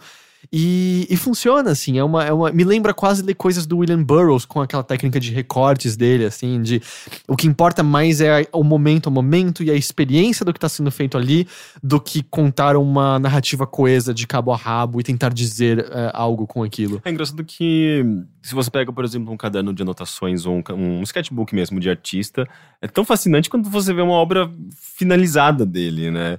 Então talvez é meio que abraçando um pouco disso, dessa, dessa, dessa coisa do, do, do espontâneo mesmo. né? Hum. Eu achei, achei verdadeiramente é, é, in- in- interessante, tem algo de especial nisso. É, é relativamente recente, é de 2015, foi financiado vi- pelo Catarse, até mais um. Eu cada vez mais tenho pego, pego quadrinhos que foram fi- financiados por crowdfunding. Eu não sei se há uma estatística pra isso, mas ah, dentre as coisas assim, entre música, videogames e quadrinho, a coisa que eu mais vejo que parece realmente ter alavancado algumas pessoas por conta de crowdfunding é quadrinho, assim, várias e várias obras que eu vejo que não existiriam se não fossem pessoas interessadas. Porque me parece ser um meio no qual isso mais se aplica, né? De talvez não haja uma, uma massa enorme de pessoas interessadas, mas as que estão interessadas realmente querem que aquilo exista E e estão é mais dispostas fácil a dar um mostrar, pouquinho de né? dinheiro. Tipo, é só você desenhar, mostrar suas páginas que você tá fazendo e tá ali. Enquanto o videogame você tem que criar uma, ou, ou comprar uma engine ou criar alguma fase. E quadrinho não é tão caro em relação a videogame ou se um filme, produzir uma coisa dessas, geralmente é muito caro e por isso que tem tão poucos, não tão poucos, mas tem muitos casos, tem muitos casos de, de fracasso no, no, no Kickstarter, né? Para pra coisas muito caras, assim, tipo. E quadrinho eu acho que é, é, Exato, é é mais um fácil você ponto pedir mais, mais 5 mil reais, 10 mil reais do que eu preciso de 100 mil pra fazer É. esse jogo. E eu também, eu, na verdade a gente tá até amigos pros quais a gente poderia perguntar, mas eu tenho a impressão que números que determinam um sucesso em quadrinhos são muito diferentes pra um jogo ou pra qualquer coisa do tipo, certo? Eu não acho que é um mercado, Não, acho a não ser que a gente... É, quanto claro, mais caro o negócio, mais unidades de, você tem que vender, né? E claro, eu não tô falando do âmbito, sei lá, de Marvel, DC, algo que o Neil Gaiman escreva, etc. Tô falando quadrinhos dependentes que os caras têm no ralar nas feiras pra vender. Eu, não, eu não, não consigo nem chutar um número, Também mas eu sei. imagino que. 20 mil? Eu não sei, é isso que eu falo, eu não 10 tenho, mil? eu não tenho a menor Mil? ideia, assim, sabe? Pra algumas pessoas eu acho que mil já deve Porque ser. um- quando eu vendia fanzine, 300 fanzine, era puta que pariu, muita cerveja num dia. Então. Então é, chama 9 horas, Magenta King. Ah, eu, achei, eu achei legal. Legal.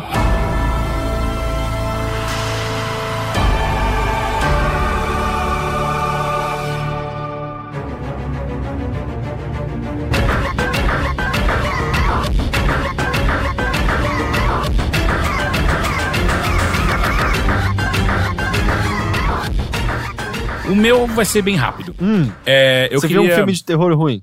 Não, pior que não. Eu vi. É? Ele viu o filme Por que de você não terror contou bom. dele? Porque não tem nada a ser E falado você sobre Ah. Teixeira. Qual Não. foi? Só pra eu saber. Mercy. Ah, eu tô pra assistir esse filme. Ele é tão ruim quanto eu imagino que seja? Não, ele só é ruim chato. Ah, então ainda. É. Então eu não quero assistir.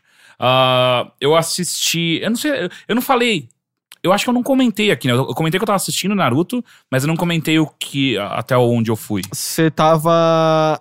Pelo que você tinha falado, tava na- no ponto que o Sasuke tava saindo da Vila da Folha. Tanto que você falou que tinha o cara dos ossos. Perfeito. Eu cheguei até a, a luta do Sasuke com Que eu falei que é bem animada, É não é? incrível. E aí tem. ah, eu não sei se você separou nos e-mails, mas um cara até explicou mais especificamente como que funciona ah, os, os estúdios de anime e tal. Eu achei bem Porque a gente interessante. recebeu muitos e-mails sobre anime. É, e todos os mangá comentários, basicamente, daquele episódio foram sobre, sobre Naruto. Mas é, povo putz, é muito verdade. É que eu separei um que falava geral, mas eu acho que esse que falava dos estúdios eu não separei. Eu posso tentar ver agora enquanto você fala. É, não, mas enfim, é, eu- acho que dá pra falar rapidamente, só que é, segundo esse e-mail que a gente recebeu, eu não lembro exatamente de quem que é, Vou ver se são quatro estúdios desenhando ao mesmo tempo.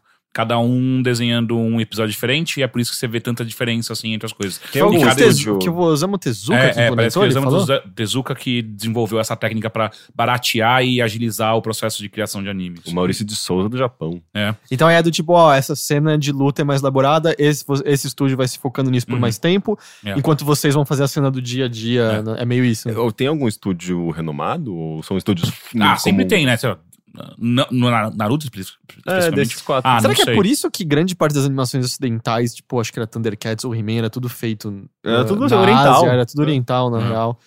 É porque era mais Ah, barato mesmo. Enfim, é, é possivelmente uma da- dos episódios mais interessantes do Naruto. ah, em termos de animação. É, é realmente impressionante. Muda completamente o traço, muda tudo. Sim. E é muito, muito, muito bonito mesmo. Assim, eu fiquei impressionado. Mas, meu Deus, que bosta de luta. Eu não- Rápida, Eu, não me lembro. é rápida, é, nada de incrivelmente relevante acontece. E o Sasuke é um mutante. Ah, ok, então agora. Ah, eu achei. Posso só ler esse pedaço aqui? Vai. Porque esse aqui eu tinha esquecido de separar ele.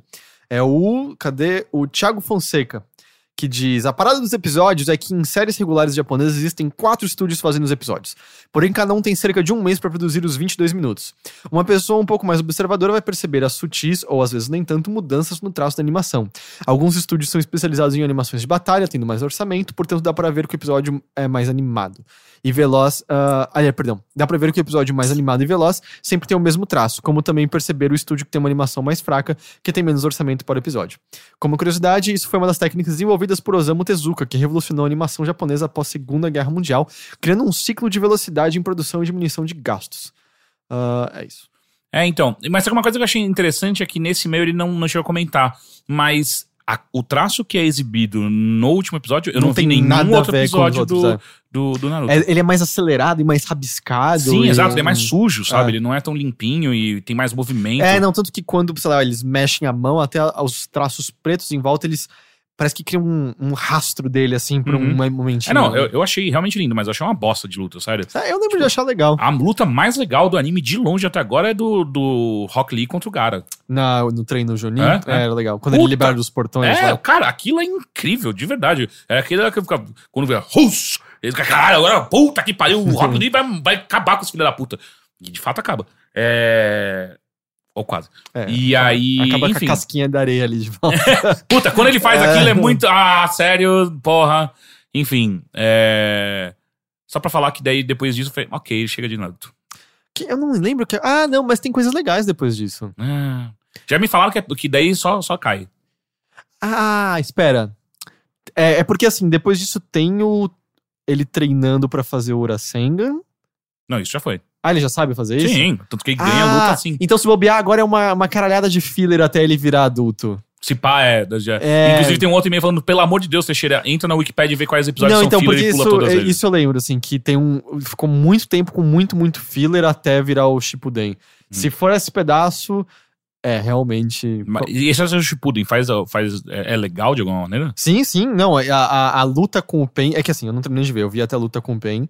A luta com o Pen é Nível absolutamente cara animal. e Rock Lee? Muito mais legal. Assim, a animação foda, os poderes que eles estão usando são Hum, fodas. Tá, então e tem várias coisas. Porque o, o que acontece é que o Shippuden é um salto de anos. Sim. E aí o legal, é, sem tentar não entrar em detalhes, mas o que você vê é que como cada um se especializou em habilidades diferentes. Então, por exemplo, só um, um exemplo, a Sakura, ela foi treinar pra ser ninja médica com a Ah, isso nova imaginava Hokage. que ia acontecer. Mas a Hokage tem uma técnica de meio que envolver os punhos em chakra, então a Sakura vira que dá as porradas mais fortes de todo mundo, assim, ela tipo, destrói tudo com os punhos dela.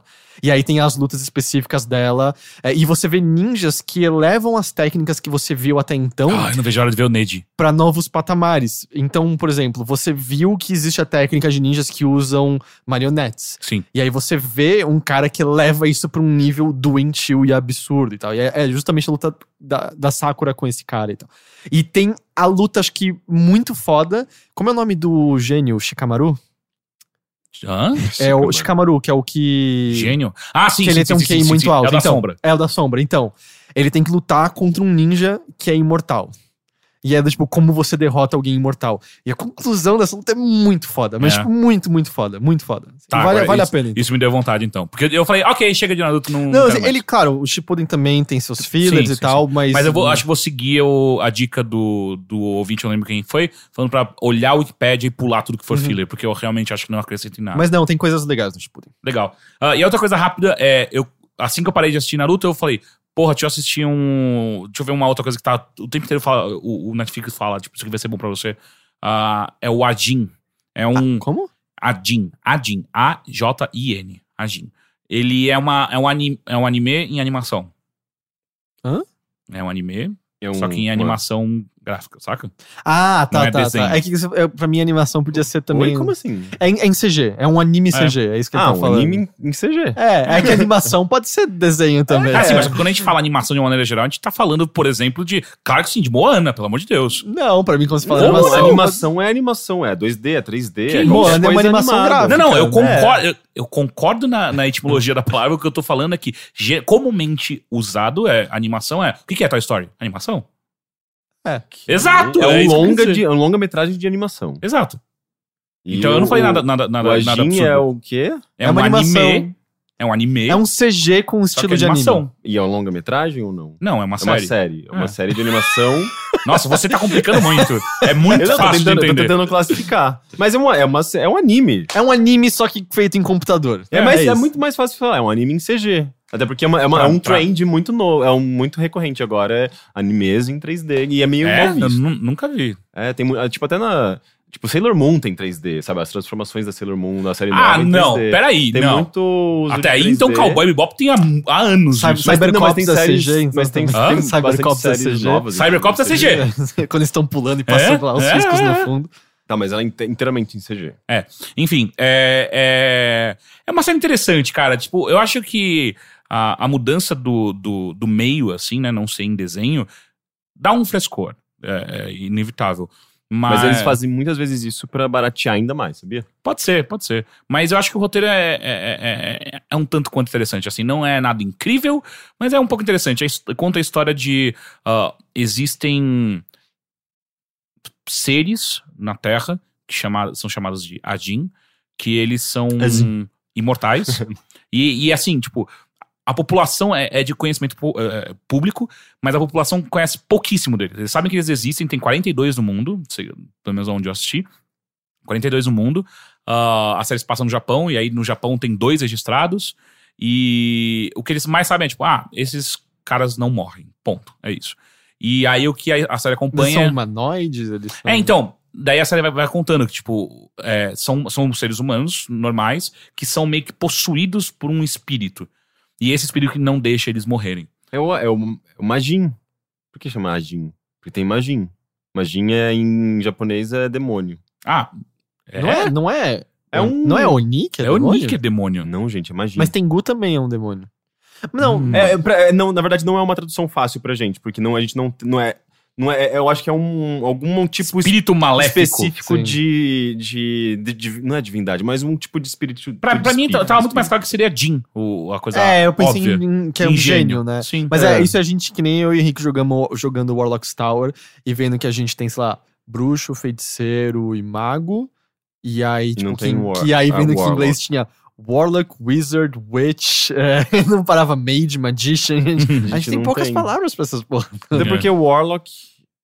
Qual que é a origem dessa? O Warlock é, é tipo, é, é o, é o magão do mal, ele é filha da puta mesmo, assim. Ah, é? O Warlock geralmente é no, no RPG é um feiticeiro, mas que também ataca ma- Então, com, com ele é, o- espadas, ele, ele- não é? ele- então ele, ele é, o, é, o, é o feiticeiro porradeiro. Ah, tá. Ele também. Tá, ele é meio multiclasse, mais ou menos, assim. É. Não, mas ele. ele a- as magias dele. Tem pureza obviamente, física. tem- obviamente, pessoas que jogaram outros, outros sistemas de RPG vão falar que eu tô falando bosta. Mas isso é. D&D que você tá falando. Eu tô pensando mais em Pathfinder, na real. Mas É. ele tem pureza físicas maiores do que um mago completo. Na verdade é que ele usa, ele usa magias é, é, mais, mais pesadas, sabe? Tipo, ele ele só consegue usar uma magia, pelo menos no Pathfinder, eu acho que é uma magia por dia, só que é, é puta que pariu. É tipo uma bola de fogo que explode e mata todo mundo em Tá, volta. entendi. Ele é meio caos mesmo, e foda-se. Enfim, é...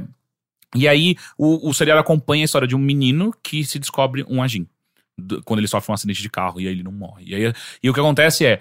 Ah, Ah. eles não têm consciência que eles são agins? É, eles não sabem até a hora que você tenta morrer. E aí você descobre que você não morre. E aí, tipo, ok, eu sou Mas um. Qual é o sentido da vida? Nossa. Tipo, Acho que fala mais no microfone se você tá falando. ok. Não, mas é porque, tipo.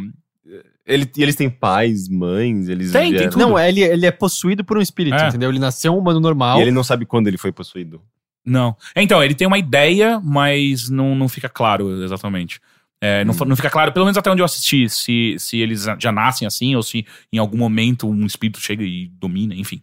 É, Se o demônio entra no esperma do pai. É, pode ser. E aí o que acontece é que onde entra o conflito real do, do anime é que ah, eles são meio que caçados pelo governo, porque o governo quer estudar eles e por aí vai. E eles oferecem uma puta grana pra quem capturá-los e tal. Então assim que, que o cara, é- o moleque é atropelado, passado por cima de fato do, de um. E tá um- tudo ok. e ele levanta, todo mundo começa a caçar o moleque. E aí só tem um amigo dele que quer ajudar, tá disposto a ajudar e tal. E, e aí depois ele descobre que existe uma organização que, que ajuda, só que daí também tem uns assassinos. E aí você começa a perceber que, na verdade, os Adins, eles não são pacíficos, eles não. Esses espíritos você pode começar a controlar eles. E aí vira, aí vira total anime, ele, sabe? ganha, Tipo, ele ganha poderes. é, é, é. Não ele, mas ele consegue controlar o espírito em si. E aí. Vira Shaman King. Vira tipo Shaman King, total. É. Pelo menos até onde eu cheguei, é uma pegada bem Shaman King. Ah, enfim, é, um, é, um- é- é divertidinho de assistir. é, tem esse frescor da, da- do meio que não é o usual. E. É um roteirozinho. é, Assim, ele não tem nada demais no roteiro, mas ele também não tem buracos. Pelo menos até onde eu cheguei. Então tá tipo, ah, ok, dá pra assistir isso aqui numa boa. O protagonista é, tipo, uma criança, um adolescente? É um adolescente. É, é ma- é mais comum você ver, tipo, animes com perspectiva de adolescente do que adulto, né? Shonen, sim. É shonen esse daí? É. Ah, Eu quero, eu quero assistir aquele Yuri on Ice. Aqui esse é Bichogen? Eu não sei, é um, é um. Não, não, Yuri. Não é esse o nome do gênero? shonen. Bichonen? É. Mas é, não, é um anime meio gay sobre apaixonadores de gelo e Uhum. aparentemente foi muito, fez muito sucesso nessa última temporada e eu que- tô curioso pra ver sobre o que que é. Acho que tem no Crunchyroll. Então eu, não- eu não consigo. É que eu não, as propagandas são fodas. É, é, eu não propagandas não fodas. Eu, eu tenho vontade de ver. Eu, eu, eu assistia um, um chamado Gravitation quando eu era adolescente. Mas eu eu não sei, eu tenho, eu tenho aquilo como referência de, de desses animes mais focados em relacionamentos e.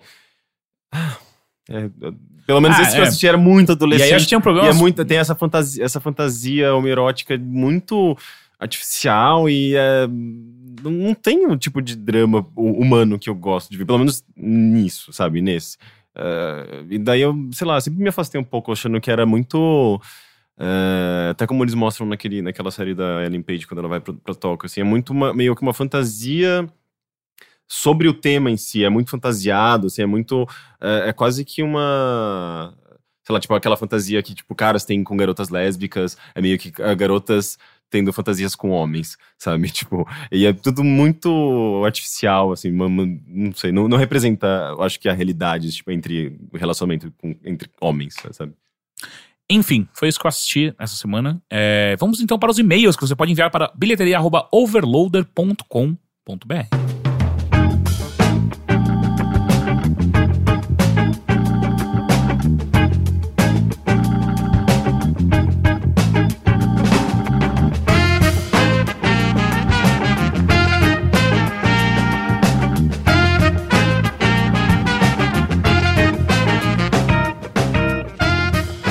começamos o primeiro e-mail com Felipe Massal. Ele diz: Escreva esse e-mail para comentar sobre o nosso querido Parrudinho assistindo Naruto. E sinto que só mando, mando e-mail para falar sobre cultura japonesa. Bem, deixa isso pra lá.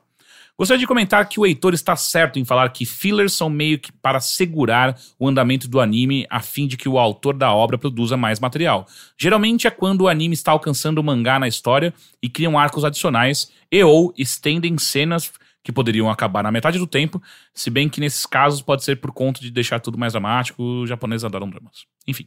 Inclusive, praticamente toda a parte final da fase Naruto criança é filler atrás de filler. Tanto que tem sites que indicam quais episódios são fillers. E os do Naruto chegam a algo do tipo episódio 235 pula direto pro 401. Ah, não são os números reais, apenas um exemplo. No, ah, no One Piece, amado pelo leitor e por mim, geralmente é um arco do mangá intercalado por um arco filler. Alguns bons, outros nem um pouco. Mas no One Piece eu lembro dos fillers serem pelo menos engraçados no geral. Hum. Ah, e aí ele começa a explicar ó, essas diferenças, né? O shonen são mangás, animes voltados para o público infantil, pré-adolescente masculino. E são os mais famosos e divulgados. Por isso é o que temos mais acesso e muitos consideram praticamente como todo anime sendo assim. Eu acredito que seja melhor pensar mangás, animes como mídia, assim como séries, filmes e quadrinhos. E que por, por acaso são isso mesmo. E dentro eh, existem os gêneros como os de luta, do qual Naruto faz parte. O Henrique provavelmente se interessaria por alguns gêneros dentro do- de mangás shoujo, versão feminina de shonen, ou seinen, mangás para o público um pouco mais velho, com histórias sobre romances, mistério ou terror. Se a sinopse de uma garota que se veste de menino por simplesmente não ter interesse em se cuidar e, apare e aparece um monte de meninos bonitos formando um harém, ou histórias sobre um clube de natação masculino com flertes entre os personagens, ou até um grupo de garotas mágicas formadas por garotos, provavelmente você tem mais interesse em mangás shoujo. Gostaria muito de saber a reação do Henrique caso ele pesquise o termo Doujin BL no Google. Pesquisa aí. Doujin o quê? Doujin BL. BL? B, Do- bola. Doujin são as coisas criadas por fãs, não é? É, BL. Vai procurando aí. Deixe a recomendação dos animes Binan Koko Shiku Buei Bulo. Nossa, isso é novo. um só. Lê isso de novo. Binan Koko Shikyu Buei Bu Love. Eu entendi o love. É. O outro é Free ah, e Ouran, High School Host Club para o Henrique. One Piece para o Teixeira e gostaria muito de saber o que o Heitor acharia de Log Horizon. Log? É. E aí, Rick, que é Cara, um monte de desenho pornográfico. É, então, ele quer saber a sua opinião a respeito. Hum, Sei lá, não, não tô afim de bater uma punheta, gente. Mas isso te excitaria? Hum, não é o que eu busco quando eu tô pro- procurando algum tipo, alguma coisa erótica. Próximo e-mail, Sidney, Men- Sid- Sid- Sidney Mendes. Ok. Olá, meus caros barões da Overlândia e possível convidado. Hã? Ah, isso é Ah. uma marcação que eu coloquei pra você ler sobre o e-mail. Eu posso ler em voz alta? Sim, sim. Eu escrevi É. de forma que você pudesse ler. Ah, ok. Ele havia escrito também sobre animes, mas como puxamos o e-mail do Felipe sobre isso, tiramos essa parte para não ficar repetitivo. Viu? Se você não tivesse parado, teria sido meio natural, não teria? Teria. Ah, vocês se perguntaram qual é a diferença entre feminejo e o sertanejo universitário. E pra falar bem, a- bem na real, a única diferença que eu sinto mesmo são as letras. Apesar de ambos falarem principalmente de, de desilu- desi- desilusões amorosas. O feminejo se baseia muito no, no empoderamento da mulher e causos das cantoras, enquanto no universitário é muito mais sobre sair para beber, beber e pegar geral. Como diz um amigo meu, o sertanejo universitário é o funk de putaria que, man- que maneira na putaria. Bom, acho que é isso. PS, isso ficou maior, não ficou não, porque tá bem rápido. PS2, quero mais estampas de camiseta. É, é justo. É, justo. é justo. Próximo e-mail, Vinícius. Só pra falar, acho que esse e o próximo e-mail, o assunto é sobre o lance de que a gente comentou nos e-mails da semana passada, de lembranças atreladas a, a coisa que a gente gostava, como música. Como... Ok. Vinícius mandou. Estava eu aqui ouvindo o Mothership 118 quando me deparo com a história do Henrique e o fato de não conseguir mais jogar Siberia, por ter passado uma experiência ruim durante uma sessão de jogatina e gostaria de comentar sobre behaviorismo. Antes de mais nada, gostaria de dizer que sou formado em design digital e trabalho com criação e animação de conteúdo. Durante a faculdade, nas aulas de psicologia, estudamos, entre outras coisas, o behaviorismo, Eu estudei isso também. que nada É. mais é do que o estudo de comportamento e associações. Eu lembro de um pouco da escola, Pavlov e tal, Sim. né? O cão de Pavlov. e blá, blá. Darei um exemplo simples de como funciona, de como a coisa funciona. Se você tocar um sino toda vez que alimentar o seu cachorro, depois de algumas semanas fazendo a mesma coisa, seu cachorro irá associar o barulho do sino com a comida de forma que se você tocar o sino e não alimentá-lo, ele irá salivar e dar sinais de que aguarda o alimento. Esse é o cachorro de Pavlov. Basicamente, houve uma sinapse cerebral que ligou o estímulo, tocar o sino, e uma situação, ser alimentado. E isso ocorre em praticamente todos os animais de diversas formas diferentes. Sentir o cheiro de café e lembrar de uma tarde na casa da sua avó, ouvir uma música e lembrar de uma pessoa ou um momento, ver uma foto e instantanea- instantaneamente lembrar-se de como se sentia no momento que foi tirada, levar um choque e ter medo de, de retirar fios da tomada. Acho que esse é o melhor mesmo. É, esse, esse faz sentido. Esse assim. é, porque ele não é só eh, behaviorismo, como também é lógico. É, então é, pra mim seria mais do tipo. Ah, eu quando, sei lá, eu deixei cair um pão no chão e quando eu fui pegar eu tomei um tiro. Agora eu tenho medo de pegar pão Exato. porque eu vou tomar um Não, mas, tiro. é, mas eu acho que behaviorismo é, é muito. tá ligado a muito condicionamento, né? Hum. Enquanto que. Você tentou mexer em fios várias vezes? E não aprendeu ainda, e não desligar a mas, chave geral Mas isso antes. eu acho que não é necessariamente behaviorismo. É, A é uma, da é, é uma sinapse. continuação. É uma, é, aliás, é um. Faz parte do sistema de defesa do ser humano. Se ele. é, é, se ele. Se ele percebeu que peixe na tomada causou dor, é, É, ele, não, vai, encostar de mexer novo. no- novamente, né? Tipo assim, sei lá, tipo, ele ou- ouve um barulho de chocalho da, da cobra. Ele sabe que ele, tipo, ele tem que ficar atento porque aquela cobra possivelmente venenosa, ele associou aquele barulho àquela cobra e. Sei lá, tipo. Mas acho, que- acho, peraí, esse negócio da cobra eu acho que ele vai mais profundo ainda, porque é instintivo isso. hum, Talvez. Não, não, é certeza. Tanto que. É? É, não. Isso tem algumas coisas que fazem seres humanos simplesmente não gostarem de coisas. Tipo, chocolate da cobra, eu acho que é independente se você já teve alguma experiência com, a gente sabe que instintivamente a gente tem tá que no evitar. mato, você ouve um É, chocalho, você você tem vai que sair evitar. correndo. É, você não, não, tem, algumas, não. tem algumas partes, eu não lembro exatamente quais, não sei qual, qual é a teoria que envolve isso necessariamente, mas tem várias coisas, tipo, é, é, é, cores muito chamativas, normalmente a gente tende a ficar meio ressabiado, porque já animais venenosos normalmente têm. É, muito cores- vermelho, muito amarelo. Exato, é, né? a gente É, tem. Não é lá que eu te- quero estar. É, então, então, então tem coisas, e inclusive que a gente usa até no design, né? Tipo, tanto que amarelo é uma cor que a gente geralmente toma cuidado e é o sinal de atenção para o trânsito ou outras coisas. Enfim, é, tem. O, o 99% Invisible, ele fazia muitas dessas coisas, Ah. né? É, ele mostrava várias dessas ligações que a gente tem do instinto humano com o que a gente levou pra, pra vida É, contemporânea. tem, tem um- eu tenho um livro em casa que, inclusive, eu roubei da minha biblioteca na faculdade. Na verdade, eu peguei, não encontrava pra devolver, tive que comprar um novo pra entregar pra biblioteca e uma vez achei. Eu tenho esse livro em casa. É, chamado, acho que é Psicologia das Cores, é, que é, inclusive, bastante utilizado, inclusive, Uhum. de design, que é, é muito sobre isso. Assim, tipo, É. o significado é, é, é, não. Como posso dizer? Não dito. É, não dito das cores, assim, Ah. tipo, de como elas guiam nossas emoções e eh, tá muito ligado também, eu acho que é Gestalt, que é, que é um termo psicológico, de psicologia, mas que é muito atrelado também a design. Enfim, continuando. ah, tudo isso são sinapses cerebrais possíveis e exclusivamente dependentes da experiência que cada pessoa passa para acontecer. Se quiserem um bom exemplo mostrado no cinema e utilizado como objeto de estudo em aulas, temos o filme Laranja Mecânica. Observem que neste filme o personagem principal é um jovem violento que foi submetido a um tratamento, entre aspas, behaviorista. Ele era submetido a sessões de cinema repletas de cenas de violência, com seus olhos travados por uma máquina e usando uma camisa de força para que não pudesse deixar de assistir tais cenas. Ao fundo tocava música clássica e durante essas longas sessões eram ministrados lentamente remédios para causar náuseas e vômito. Uma trivia sobre essa cena é que, de fato, ele ficou preso. Como é que chama o autor mesmo? O ator? É o cara da Ilha da Fantasia remake. É, enfim, ele, ficava, ele ficou realmente com aquele negócio nos, nos olhos e machucou pra caralho, Caralho, durante as gravações. É. Kubrick era meio escrotão, né? Yeah. Ah, após ser dado como curado, o personagem, ao tentar envolver-se em uma situação violenta, tinha crise de enjoo e ficava impossibilitado de consumar o ato. Porém, ao ser reinserido na sociedade, ele também era incapaz de defender-se de agressões que sofria de pessoas buscando vingança ou lidar com assaltos e coisas do tipo. Visto isso, eh, visto isso, o tratamento antiviolência foi considerado desumano e interrompido. A boa notícia é que o condicionamento que gera um comportamento, associação de estímulo e resposta ou behaviorismo, assim como o tratamento na qual ele foi subme- submetido o personagem de Laranja Mecânica, é reversível.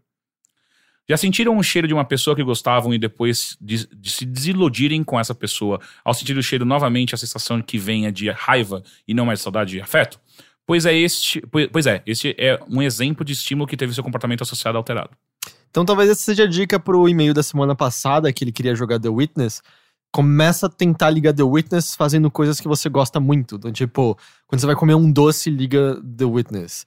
Quando você e aí vai... você vai engordar pra caralho. Não, vai não ser precisa ser incrível. sempre. então, tipo, quando você vai se masturbar, The Witness. Tenta se masturbar enquanto você resolve o Exato, puzzle. É, exato. Não, mas seriamente, sabe? Ah, ou chame algum amigo que você gosta, alguma amiga que você gosta e tenta associar, então. E tenta se masturbar com ele. Isso. Aí seu, você e seu amigo se masturbam. E aí, talvez aos poucos você vai associando The Witness a Com coisas masturbação que dos você seus gosta, amigos. talvez. E aí, cada vez que você resolver um puzzle do coquetel, você vai ficar Você de vai pau gozar. duro e não vai entender por quê. Sai jogando. Nunca mais eu consegui jogar Sudoku. Aí é, sua mãe assim, é, boi, três palavras, você resta. E aí, brrr, cal- calça apertada imediatamente. Ah, desta forma, concluo que, que é possível o Henrique voltar a jogar Si- Siberia com novas sinapses, sendo acessadas 25 com mais anos. frequência do que as antigas e consideradas traumáticas, e isso se tornar natural e A gente prazeroso. pode, a gente Nem pode, roda mais no meu a computador. gente pode fazer. Ah, mas tem no GOG. A gente É pode fazer verdade. uma série Só não, só não se masturba, não. Uma Tirando série- isso, a gente vai tentando todo o resto. É uma série de terror psicológico comigo, né? É, tipo, é essa cena, Henrique, que você lembra? Não, não, não vamos, não vamos avançar, não. Por favor. Não quero. Ah, concluo também que faz sentido, sim, deixar de escutar uma música por se lembrar de alguém. Tanto quanto o Teixeira nunca deixar de escutar a música que, que escutava com alguém, e isso é simples.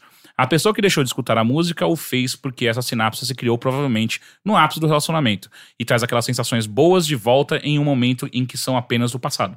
No caso do Teixeira, é muito possível que as, que as sinapses que ele tenha que ele tinha com uma determinada música já existiam muito fortes com outras situações que ele viveu sem aquela pessoa. Uma viagem legal que fez, ou um momento em família, por exemplo, ou masturbação dos amigos. É, eu não acho que aconteceria esse momento em família, não. Não. Então, naturalmente, essa música irá lembrá-lo desses momentos e não da pessoa, e dessa forma ele não deixará de ouvi-la. Ou eu não tenho coração também. É também. Sempre uma possibilidade. Próximo e-mail, Rodrigo Sardi de Toledo. Rodrigo Sardi de Toledo, Paraná. É, de Toledo, Toledo, exato. Paraná. Eu esqueci que Toledo podia ser um sobrenome. É. também. Tenho 21 anos. No último Mothership, vocês leram um e-mail sobre a relação que acabamos criando com algumas coisas que consumimos, por exemplo, músicas ou jogos. Comigo, isso é algo que acontece com bastante frequência. Todas as vezes que lembro de Mass Effect 2, imediatamente a voz de vocês vem à minha cabeça, pois joguei grande parte dele ouvindo episódios do Games on the Rocks e masturbando meu amigo enquanto eu fazia isso. Quando me ouço alguma. Quando me ouço? Quando ouço algumas músicas do Ed Sheeran, lembro da minha última viagem ao Japão, porque acabei conhecendo as músicas dele no avião e imediatamente me apaixonei pelo Ed Sheeran. Que agora ele masturba. e, ainda essa, e ainda, essa mesma viagem me lembra um episódio do Nerdcast, pois estava ouvindo ele enquanto andava pelo aeroporto de Adu- Abu Dhabi. Abu, eu ia falar Abu Dhabi. Ah, e também algumas músicas de anime me, me transportam para a minha infância nas terras nipônicas. Esses, esses não são. Caralho, peraí. Seu nome é Rodrigo Sardi e você foi pro Japão muitas vezes já, né? Não, ele. Acho que ele morou no Japão, pelo visto. Ele falou Ah. minha infância no Japão. Mas ele. Tá. Esses, são- esses não são. Pessoas que não têm ascendência japonesa podem Não, não, no não é Japão. possível. Não. Você não sabia disso? Não Não, pode. Então não são os únicos casos. Muita, muitas coisas que eu consumo acabam, me- acabam me marcando demais, fazendo com que quase tudo esteja relacionado com algum período da minha vida. Por isso, acho que faz muito sentido o que foi citado no e-mail sobre relacionar jogos ou músicas com pessoas, fazendo com que seja muito difícil retornar a eles. E acabou. Ok. Gostei. Eu Que me bom. lembro, por exemplo, quando eu ouço o álbum Vespertine da Bjork, a primeira coisa que me vem à cabeça, tipo, é a lembrança que eu tenho ouvindo esse álbum e olhando pra fora da minha janela quando existiam muitas árvores perto de casa. E, e justamente, tipo, as lembranças de, de ver essas, essas árvores sendo cortadas, que eu acho que teve uma... acho que foi- foram obras do Rodonel e, enfim, progresso. que basicamente destrói a natureza. E, tipo, aí, então essa, tá, essa foi profunda. essa. É, né? Porra! Henrique surpresa essa foi. e, e, e esse álbum, ele é automático. Sempre quando eu ouço, automaticamente Manda me essa lembra. pro Tony da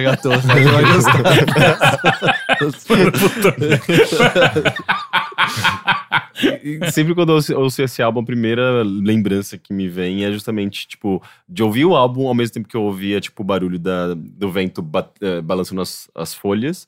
E, consequentemente, tipo, da cena das árvores caindo, que eram árvores muito grandes. E minha irmã tava filmando e ela chorou, sabe? Porque era uma coisa. Era uma. A gente. Tava, a, gente, a gente via aquelas árvores desde quando a gente, a gente era pequenininho, sabe? Então é. Tá muito relacionado, é muito intenso, sabe? É muito louco isso. É, não tem nada disso aí, não. Não que eu lembre, pelo menos. É, enfim, este foi mais um episódio. Muito obrigado pela presença dos dois. Ah, de Como nada. sempre. Matheus, novamente, como sempre, muito obrigado. E você que está nos assistindo ou nos escutando, muito obrigado pela sua presença. E sempre seu download, seu play, tudo isso é muito legal. E, enfim, ficamos a pra próxima semana. Até semana que vem. Tchau. Tchau! Fala pessoal, beleza? Matheus aqui para mais uma edição da Vitrolinha do Teteu. E dois disclaimers antes de começar. O primeiro é que tá uma puta chuva agora que eu tô gravando. Então se vocês ouvirem barulho, ignorem, tá chuva, trovão, essas paradas. O segundo disclaimer é que, sem querer, eu escolhi mais uma vez música instrumental pra tocar aqui. Desculpa, foi realmente sem querer, eu só me toquei depois que eu já tinha escolhido, mas eu prometo que na próxima vai ter um monte de voz. Não sei se um monte, mas vai ter voz. Prometo. De qualquer jeito, eu super recomendo. Ouçam até o fim. Eu acho que vocês vão gostar pra caramba. Porque o que eu vou falar aqui é de uma dupla de artistas, que na verdade colaboraram em alguns discos, mas que não produzem sempre juntos, que é o Ryuichi Sakamoto com o Alva Noto. Não sei se vocês já ouviram falar neles dois juntos ou neles dois separados, mas é uma colaboração tanto quanto curiosa. Então deixa eu falar um pouquinho sobre cada um deles. Em primeiro, o Ryuichi Sakamoto. Talvez ele seja mais conhecido do que o Alvanoto, porque ele é um músico realmente muito importante. O primeiro projeto dele era a Yellow Magic Orchestra, que é uma banda japonesa, claro, ele é japonês, uh, de música eletrônica. E essa banda é muito importante porque ela estava andando em paralelo com o Kraftwerk. A gente tinha o Kraftwerk na Alemanha e o Yellow Magic Orchestra quase ao mesmo tempo, talvez um pouquinho depois, no Japão. Os dois começando com essa coisa de música eletrônica tocada e usando sintetizadores e etc. Eu recomendo muito Yellow Magic Orchestra. É uma vibe muito diferente do Kraftwerk, aquela coisa dura, alemã, sisuda. Não tá lá. O Yellow Magic Orchestra é muito mais música japonesa, tem muita referência que eu acho que foi tomada pelos videogames depois também, que talvez seja uma sonoridade mais familiar, mais de música pop pra gente do que o próprio Kraftwerk. Mas é sensacional. Infelizmente não é muito fácil achar, no Spotify não tem muita coisa, uh, mas tem no YouTube, etc. Recomendo demais. Mas além disso, o Ryuichi Sakamoto tem uma carreira solo muito importante. Ele fez não só disco solo, como ele fez também muitas trilhas sonoras de filmes. E talvez a mais conhecida seja de um filme que foi lançado aqui no Brasil com o nome de Furiô, mas que o nome original é Merry Christmas, Mr. Lawrence. Não sei se vocês já viram esse filme, é um filme muito interessante, que inclusive conta com a participação do David Bowie como um ator e do próprio Ryuichi Sakamoto. E a música tema desse filme é uma das músicas mais bonitas que eu já ouvi na vida, não tem dúvida disso, e é uma das músicas mais famosas do Ryuichi Sakamoto, que o nome da música é justamente Merry Christmas, Mr. Lawrence. Recomendo muito que vocês vão atrás disso também. Ele tem diversas versões dessa música. No Spotify tem uma versão que é solo de piano dele tocando. A original é linda, é mais eletrônica, com sintetizadores. Mas a música é maravilhosa. E ele fez muitas outras trilhas, mas talvez essa seja uma importante de destacar. E eu falei isso de piano também porque é interessante, que embora ele tenha começado com música eletrônica e seja um expoente de música eletrônica, seja um cara muito importante para isso e que tenha continuado a trabalhar com isso, ele também se focou muito no estudo de piano, e em piano solo, em começar a tocar músicas mais acústicas mesmo, ou com cordas e coisas assim. Então é interessante ver um artista que parte um pouco desses dois princípios, que ao mesmo tempo estuda piano solo e faz música eletrônica. Eu acho que é justamente essa a graça desse projeto.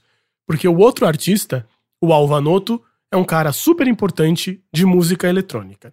Ele é um músico alemão que se chama Karsten Nicolai. O Alvanoto é o nome que ele assina a produção musical dele, mas ele também tem uma produção de artes visuais, que ele assina com o nome dele de verdade, Karsten Nicolai. Ele é muito importante porque ele tem um selo também, o Rasternoton, em que ele lança um monte de gente de música eletrônica importante e de música com uma tendência um pouco mais experimental, que talvez tenha a ver também com Ryoji Keda e artistas desse tipo. Mas o som do Alvanoto é extremamente interessante. E vocês vão ouvir nessa música muito claramente isso. Porque eu nem digo que é música eletrônica, parece que é música digital, sabe? Não parece que isso teria sido possível fazer com teclados e sintetizadores e coisas assim que vem meio dos anos 70 e tal. É outra coisa. Aqui parece que é feito no computador, gerado quase que com a partícula mínima. Parece que ele pega as estruturas mínimas do som e da música Parece que ele reduz a composição para o mínimo possível. Ou seja, ele está fazendo ritmos muito repetitivos, usando frequências puras e coisas assim.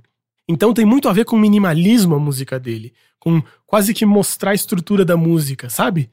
E isso me parece muito digital, porque parece que ele quase que controla onda por onda do que está acontecendo. Não que ele está tocando um teclado e fazendo uma melodia. Parece que ele senta e fica. Como é que eu vou desenhar essa onda? Como é que ela vai soar? Como é que ela vai se comportar do lado dessa?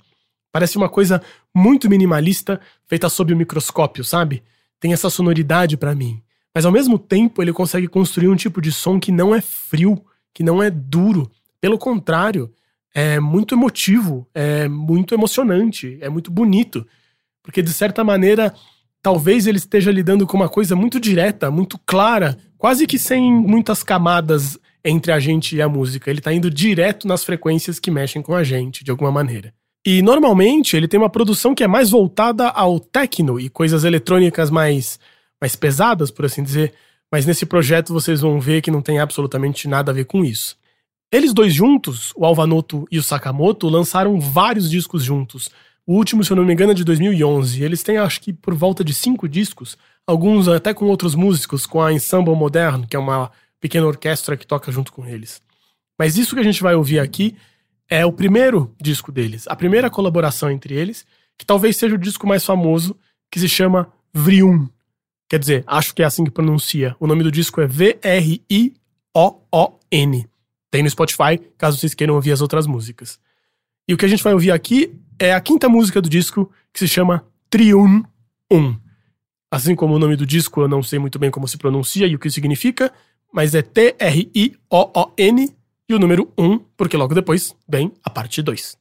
E é interessante dizer que eles começaram essa, essa, essa colaboração à distância. O Ryuichi Sakamoto mandou pro Alvanoto algumas coisas dele tocando piano, e o Alvanoto fez essas composições e editou e criou esses outros sons em cima e etc. E a partir daí eles começaram a colaborar. Ele começou a, a fazer peças para piano, já pensando na colaboração, e assim foi caminhando o processo deles. Eu, e para ser honesto, eu não tenho muito o que falar sobre essa música. Eu acho que a parte mais importante de dizer é como é uma música linda, é maravilhosa. É uma música que tem por volta de cinco minutos, mas se você entra nela e você começa a ouvir, parece que ela estica o tempo de uma maneira tão interessante que passa muito rápido esses cinco minutos. Entre as músicas do disco, essa é a mais curta, a maior tem 13 minutos. E o disco parece que passa tão rápido. Claro, tem muito a ver com música ambiente, tem muito a ver com atmosfera, tem muito a ver com a ideia de construção de uma paisagem sonora, mais do que com melodias e harmonias e coisas assim. Mas é extremamente interessante essa maneira em que eles conseguem combinar um som tão. Talvez o som mais carismático de todos, que é o do piano acústico, e esses sons absolutamente digitais dos eletrônicos que o Alvanuto gera. A única coisa que eu gostaria de destacar é que se vocês estiverem ouvindo com fone de ouvido, reparem o momento em que os graves entram na música. É muito impactante e é muito bonito. E só um último parênteses: o final da música parece que eu cortei errado, mas não, é assim mesmo, é assim que a música termina e ela nem emenda com a próxima. É desse jeito mesmo. Então espero que vocês gostem e até semana que vem.